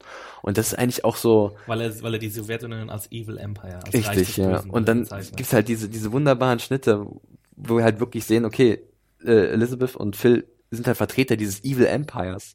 Und es wird halt dieses krasse Feindbild gezeichnet und Paige verrät jetzt ihre eigenen Eltern, die halt dieses Feindbild darstellen ja. für die, für, für Ronald Reagan. Ähm, und das ist einfach, das, das ist so perfekt abgestimmt in dem Moment mhm. und es ist kein großer Knall, ja. aber es passt einfach sehr gut in, den, in dieser Szene. Also es ist, fühlt sich richtig an. Was wir vorhin schon gesagt haben, die Verzahnung realer und fiktionaler Ereignisse ist einfach da auf die Spitze getrieben. Und wir dürfen natürlich nicht vergessen, dass äh, Stan und äh, Henry auch in dieser Parallelmontage Das stimmt, ja. Die beiden äh, so ein bisschen zu Buddies geworden äh, in der in der Staffel. Und vielleicht, ähm, also wenn ihr nichts mehr zu sagen habt zu Page, können wir vielleicht die, die, den Roundup abschließen mit der Geschichte von Stan mhm. in der dritten Staffel. Ähm, Wo ich noch ganz gerne zu einer Szene was äh, ja. explizit gesagt hätte. Und zwar, äh, es gibt ja noch diesen Handlungsstrang um diesen Maulwurf in dem Büro. Und den bringt jetzt ja Phil in gewisser Weise ein bisschen zu Ende, indem er halt einen Mitarbeiter da äh, ja erst betäubt und dann aufhängt mhm. und dann sozusagen Beweisstücke äh, in dessen Wohnung verteilt. Ja. Und ich fand die Szene auch super stark irgendwie, ja. weil man da schon Phil oder beziehungsweise auch äh, Matthew Rice wunderbar angemerkt hat, ähm, wie, wie belastet er gerade ist und wie, wie groß die Belastung für ihn ist, dass er halt erneut nach diesen ganzen Vorkommnissen wieder in irgendeine Perücke reinschlüpft, in irgendein Kostüm und er ist so nachdenklich mit diesem Roboter, den er da vor sich hat ja. und denkt so, und er erinnert ihn auch an seinen eigenen Sohn Henry, natürlich dann auch wiederum an seinen Sohn in der Sowjetunion und das fand ich schon, da hat man sehr gut nochmal illustriert, dass Phil lange nicht mehr so äh, diesen diesen diesen Kurs sozusagen zugeteilt ist wie äh, Elizabeth und ja, das fand ich halt eine sehr starke Szene. Die Kostümierung ist einfach nicht mehr genug. Ne? Ja. Ähm, also er kann jetzt quasi nicht mehr aus seinem aus seiner Existenz ausbrechen. Äh, er kann die nicht mehr verstecken.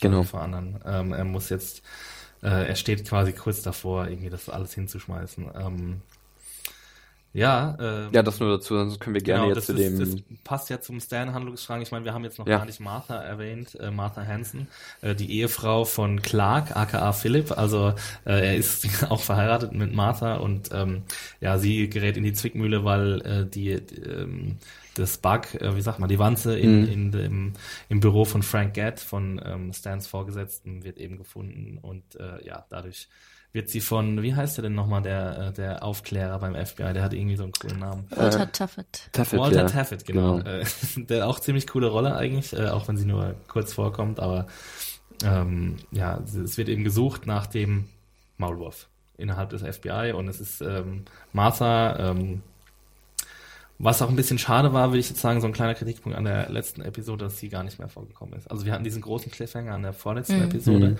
ähm, und da äh, ja, zieht, ähm, zieht Phil seine Perücke aus und seine Brille und zeigt ihr quasi sein wahres Gesicht. Und man könnte, hätte ja schon denken können, so ja, er bringt sie jetzt um, weil. Habe ich, das war, damit habe ich ehrlich gesagt ja. gerechnet. Da hätte ich gedacht, ja. oh, jetzt machen sie noch so ein Ding kurz zum Ende, ja. They broke Martha. und jetzt ist halt die Frage, was, was passiert jetzt mit Martha? Also er schafft es jetzt quasi, sie aus der Schusslinie zu nehmen beim ja. FBI, aber ist es genug für sie, um jetzt auf seine Seite zu kommen? Oder will er sie überhaupt auf seine Seite ziehen? Oder will er jetzt immer noch irgendwie versuchen, diese Tarnung aufrechtzuerhalten? Kann er das überhaupt noch? Also das habe ich mich dann jetzt auch. Ich glaube, es war sehr konsequent, dass er sie nicht umgebracht hat, weil er halt da an dem Punkt schon war, wo er gesagt hat, ich kann nicht weiter einfach ja. nur morden, morden, morden für diesen, ja. für diesen, für diese Sache, die ich vertrete äh, ist, ich, ich glaube aber fast, es ist ja schon fast, es ist ja auch ein kleiner Cliffhanger in der Richtung, dass es wie so nicht so ein abschließendes Finale ist, sondern eins, das noch so viele Fragen offen lässt für die vierte Staffel, wo ich halt mir auch vorstellen könnte, dass halt Martha da wieder eine Rolle spielt und dass sie doch tatsächlich das Zeichen segnet, auch wenn es von Elizabeth dann sozusagen forciert wird, weil sie wissen, mhm. dass es halt äh, ist halt ein offener Faden, ja, ja loose end, ja. ja also. also. den müssen sie halt irgendwie cutten und dann ja. sonst äh, riskieren sie halt ihre ihre Tarnung. Also für den Moment finde ich bei Martha sehr interessant. Philipp glaubt ja die ganze Zeit an sie. Er sagt mhm. ja auch immer wieder, nein, sie, also im Endeffekt sagt er, sie liebt mich so sehr, sie wird das alles mitmachen. Ja. Und ich glaube, wenn ich das richtig verstanden habe oder in Erinnerung habe, ist ja das Letzte, was jetzt passiert ist, dass sie, sie wird ja erfahren, dass äh, die, dieser Mitarbeiter umgekommen ist. Mm, und ja. offensichtlich oh, ja. hat Philipp ja auch nicht die Intention zu verschleiern, dass er das gewesen ist, um diese ganze Situation Um sie zu schützen, wird wahrscheinlich seine Begründung sein, ne? Dass ja, halt aber dann, ja. jetzt ist jemand tot. Ja, und, wir wissen ja immer noch nicht, was Martha wirklich denkt und weiß, wen sie da eigentlich vor sich hat. Also sie weiß, er ist nicht der, der sagt, der er ist, aber weiß sie eigentlich, wer es ist. Und jetzt weiß sie, aber es ist ein Mörder auf jeden Fall. Und das scheint er ihr ja auch noch zuzumuten aufgrund dieser Gefühle. Ja, und, und ich glaube, da kommt noch was. Und ich meine, sie war ja schon bereit zu gehen. Sie hat, ja. Sie saß ja schon auf gepackten Koffern, bevor er dann quasi seinen letzten Trumpf gezogen hat, ähm, seine Perücke abzuziehen. Und ich, ich weiß nicht, wie lange Martha noch leben kann, ehrlich gesagt. Ja. Also es, es läuft irgendwie so un Besonders jetzt, es gab auch eine Szene mit, mit, mit äh, Stan auch noch am Ende der Staffel, Ja. wo er zu Besuch war, wo ich auch dachte, wo ja Phil im letzten Moment noch von Hans darauf aufmerksam gemacht wird, Vorsicht, da Hans. ist einer, der gute Hans, ja. ähm, und und äh, das war halt dann auch, also, oh, er kommt näher ran, Stan gerade. Und es ist ja nach wie vor so paradox, dass er halt wirklich 100 Meter entfernt von den Leuten lebt, Ja. die er halt seit zwei Staffeln jagt, und die halt immer wieder sozusagen irgendwas machen, was er dann ermi- ermitteln muss. Äh, und ich glaube auch, dass Martha langsam, also dass ihre letzte Stunde demnächst schlagen könnte in der vierten Staffel. Ohne, also wirklich rein Weil sie ist eine spekulativ. tolle Schauspielerin, gespielt von Alison Wright. Ähm, und sie ist zu Recht jetzt schon so lange hier dabei, ähm, weil, weil sie wirklich ähm, echt phänomenale Leistungen abliefert. Ähm, aber ich glaube, so ein bisschen ist das Ende der Fahnenstange gekommen. Oder es kann natürlich sein, dass sie irgendwie, ich meine, sie könnte ja Clark verraten und sie weiß ja nichts über ihn. Also das wäre ja durchaus eine Möglichkeit, dass sie dann in den Schutz des FBI kommt und Mhm. alles zugibt oder verhaftet wird. Mhm, ja. gut. Das sehen wir dann in der vierten Staffel, die zum Glück bestellt ist. Ähm, ja, wollen wir noch kurz über Stan und Nina Ja. reden? Ähm, Also Stan versucht weiterhin seine große Liebe irgendwie aus dem russischen Gefängnis zu holen. Die sehr, sehr gute Annette äh, Mehandro, die halt in der zweiten Staffel Mahendro, ja. extrem gut war. Ja, also äh, war auch, gehörte mit zu meinen Lieblingsdarbietungen äh, im letzten Jahr, was sie halt da abgeliefert hat. Hier wird sie so ein bisschen erstmal an die Seite geschoben, aber ich habe das aber Gefühl, verständlicherweise, weil ja, sie eben im ja, aber ich hab- russischen Gulag sitzt. Richtig, ja. aber ich habe das Gefühl, dass man da vielleicht sich schon was aufbaut für die vierte Staffel auch schon. Also Ja. wieder dieses klassische Denken bei den Serienmachern. Wir etablieren schon mal was und dann holen wir halt später die Ernte ein. Genau. Ähm, ja, also sie, sie muss sich quasi so ihr eigenes Leben zurückerkaufen. Sie kriegt eine zweite Chance vom russischen Empire. ähm, sie, sie also soll ihre Talente, die sie bei ihrem Außendienst quasi schon unter Beweis gestellt hat, soll sie jetzt wieder äh, einsetzen, äh, indem sie eben verschiedene kleinere Aufträge erfüllt. Und ähm, Genau, äh, der Handlungsstrang bleibt offen. Äh, Stan von, versucht von, von, von USA aus, sie irgendwie wieder zurückzuholen in einem Gefangenenaustausch. Mhm. Es gibt dann einen Handlungsstrang mit Sinaida, mit dem unaussprechlichen Nachnamen, ähm, die äh, quasi ein Doppel, eine Doppelagentin ist, äh, als Doppel, russische Doppelagentin enttarnt wird. Ähm, und am Ende klappt es aber nicht. Also so können wir es vielleicht einfach zusammenfassen. Nina, äh, Nina ist auf sich allein gestellt und äh, ja, Stan hat nur noch Henry als Freund. Also was bei Stan ja auch wirklich interessant ist, ist diese ganze, diesen ganzen Plan, Nina zu befreien, macht er ja auf eigene Faust. Richtig. quasi. Und da kriegt er am Ende sozusagen dann auf die Finger von, von Gad. Er Aber kriegt von Geld auf die Finger, aber, aber es dreht eigentlich sich noch mal steigt auf er in eine neue Liga auf. richtig, ne? das ist ja das Interessante, denn durch Also ich glaube, er, er bleibt auf seiner Position, aber er hat quasi jetzt die, den Freischein, ähm, ja, seine, seine, ähm, seine, seine Alleingang weiter auszuführen. Ja. Ähm, ja, aber er kriegt gleichzeitig auch irgendwie gesagt, ja, ähm, äh, es, es ist nichts zu machen. Also es gibt na, einen anderen amerikanischen, äh, russischen Gefangenen in Amerika, den, äh, den die USA lieber, lieber zurückholen wollen. Aber ich finde es interessant, auch diese beiden Systeme zu vergleichen, bei den Amerikanern und bei den Russen, weil es baut ja alles darauf auf, dass sich an Befehle gehalten wird und nicht groß nachgefragt wird. Philipp und Elizabeth bekommen gesagt, ihr müsst das und das machen und sie wissen nicht mal, wer das entschieden hat oder wofür Ja. welchen Zweck es dient Ja. meistens. Sie müssen das machen, aber jetzt wird, und bei den Amerikanern ist es ja nicht groß anders und jetzt wird aber doch belohnt, was zu machen, was eigentlich gegen, dagegen ist. Also im größeren Kontext hat er das jetzt gut gemacht für seine Ja. Arbeitgeber quasi. Das finde ich doch sehr interessant, vor allem mit dem Blick darauf, dass bei in der Residentur man ja immer das Gefühl hat, es ist ein Stück weit normal, wenn Arkadi feststellt, dass aus Russland Befehle kommen sind, die an ihm vorbeigegangen sind. Also er ist gar nicht weiter überrascht, wenn irgendwas passiert, was er nicht weiß. Es regt ihn auf, aber er rechnet schon damit, dass das irgendwie passiert. Also diese unterschiedlichen Systeme finde ich interessant. Und ja, und auch die Kommunikationsschwierigkeiten, die innerhalb Ja. dieses russischen Apparats Ja. äh, herrschen. Also dass da oftmals der eine nicht weiß, was der andere macht und, und Ja. oftmals irgendwie Befehle zum falschen Mann kommen und dann Oder halt irgendjemand einen einflussreichen Papa hat äh, im, im Heimatland, der halt dann irgendwelche äh, Knöpfe drücken kann, damit du halt dahin kommst, wo du hinkommen musst. Aber könnt ihr euch darauf einen Reim machen, was mit dem Vater, warum Olegs Vater da jetzt so eingreift? Also für mich in erster Linie bis jetzt hat es Arkadi sympathisch gemacht.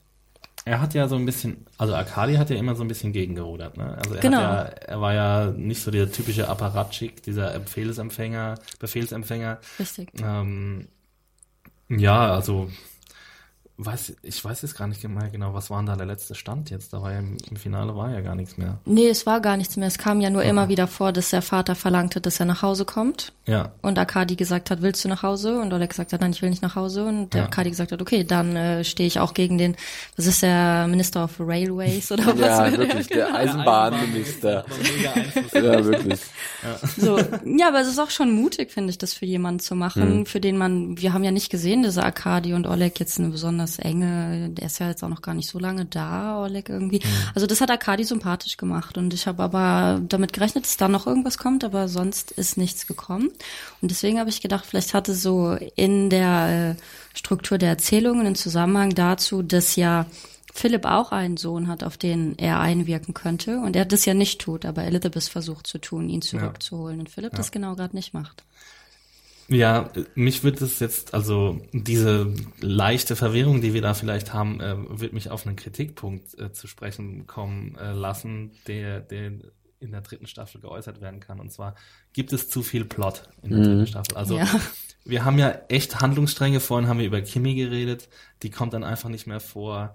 Äh, Dann ist Kamata nicht mehr vor in der letzten Episode. Dann haben wir diesen, ähm, diesen Handlungsstrang äh, bei Northrop, bei diesem äh, Ja. Rüstungsunternehmen, äh, wo Lisa irgendwie ähm, rekrutiert wird und sie kam irgendwie drei oder vier Episoden gar nicht vor und kam dann auf einmal wieder. Ähm, Obwohl da halt, also gerade bei den letzten, ähm, der ist ja noch nicht beendet worden, also der ist auch noch sehr offen, weil auch jetzt gerade der Ehemann von dieser Lisa sozusagen jetzt sieht, wir können ja hier irgendwie ein Geschäft mitmachen.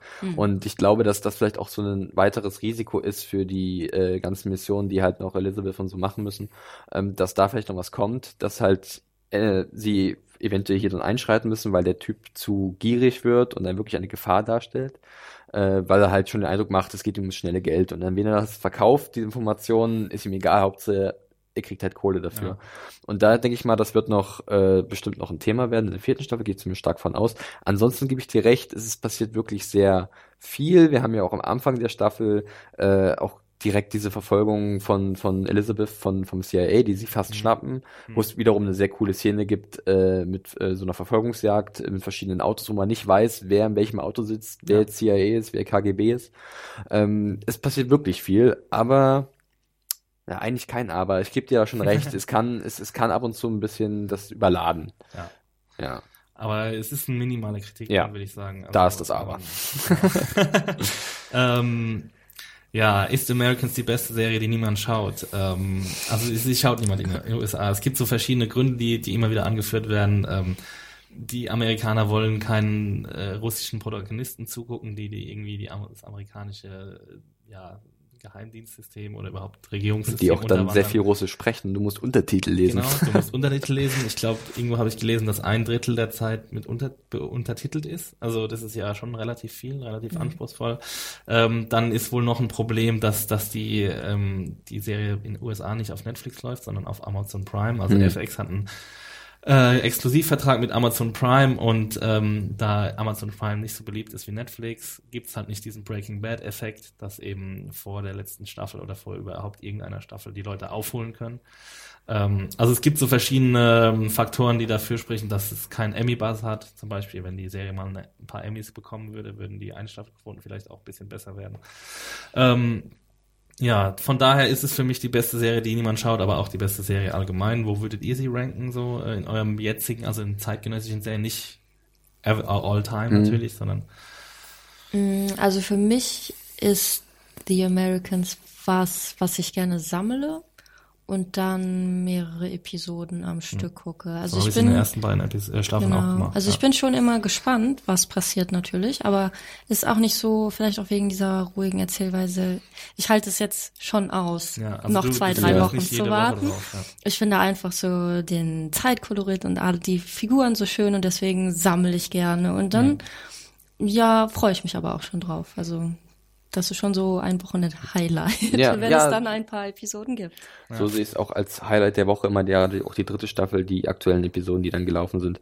Ähm, ich, wir gucken ja sehr viel, aber es gibt halt immer so diese, diese, diese äh, Perlen, wo wir sagen, Ja. da freue ich mich die Woche wirklich richtig drauf und Americans gehört äh, definitiv dazu, da es halt auch äh, sehr anspruchsvoll ist und äh, auch mir sehr viel gibt neben den tollen Charakteren, sondern wie ich schon vorhin erwähnt hatte, dass ich halt dann gerne tiefer in die Mater Materie eintauchen möchte.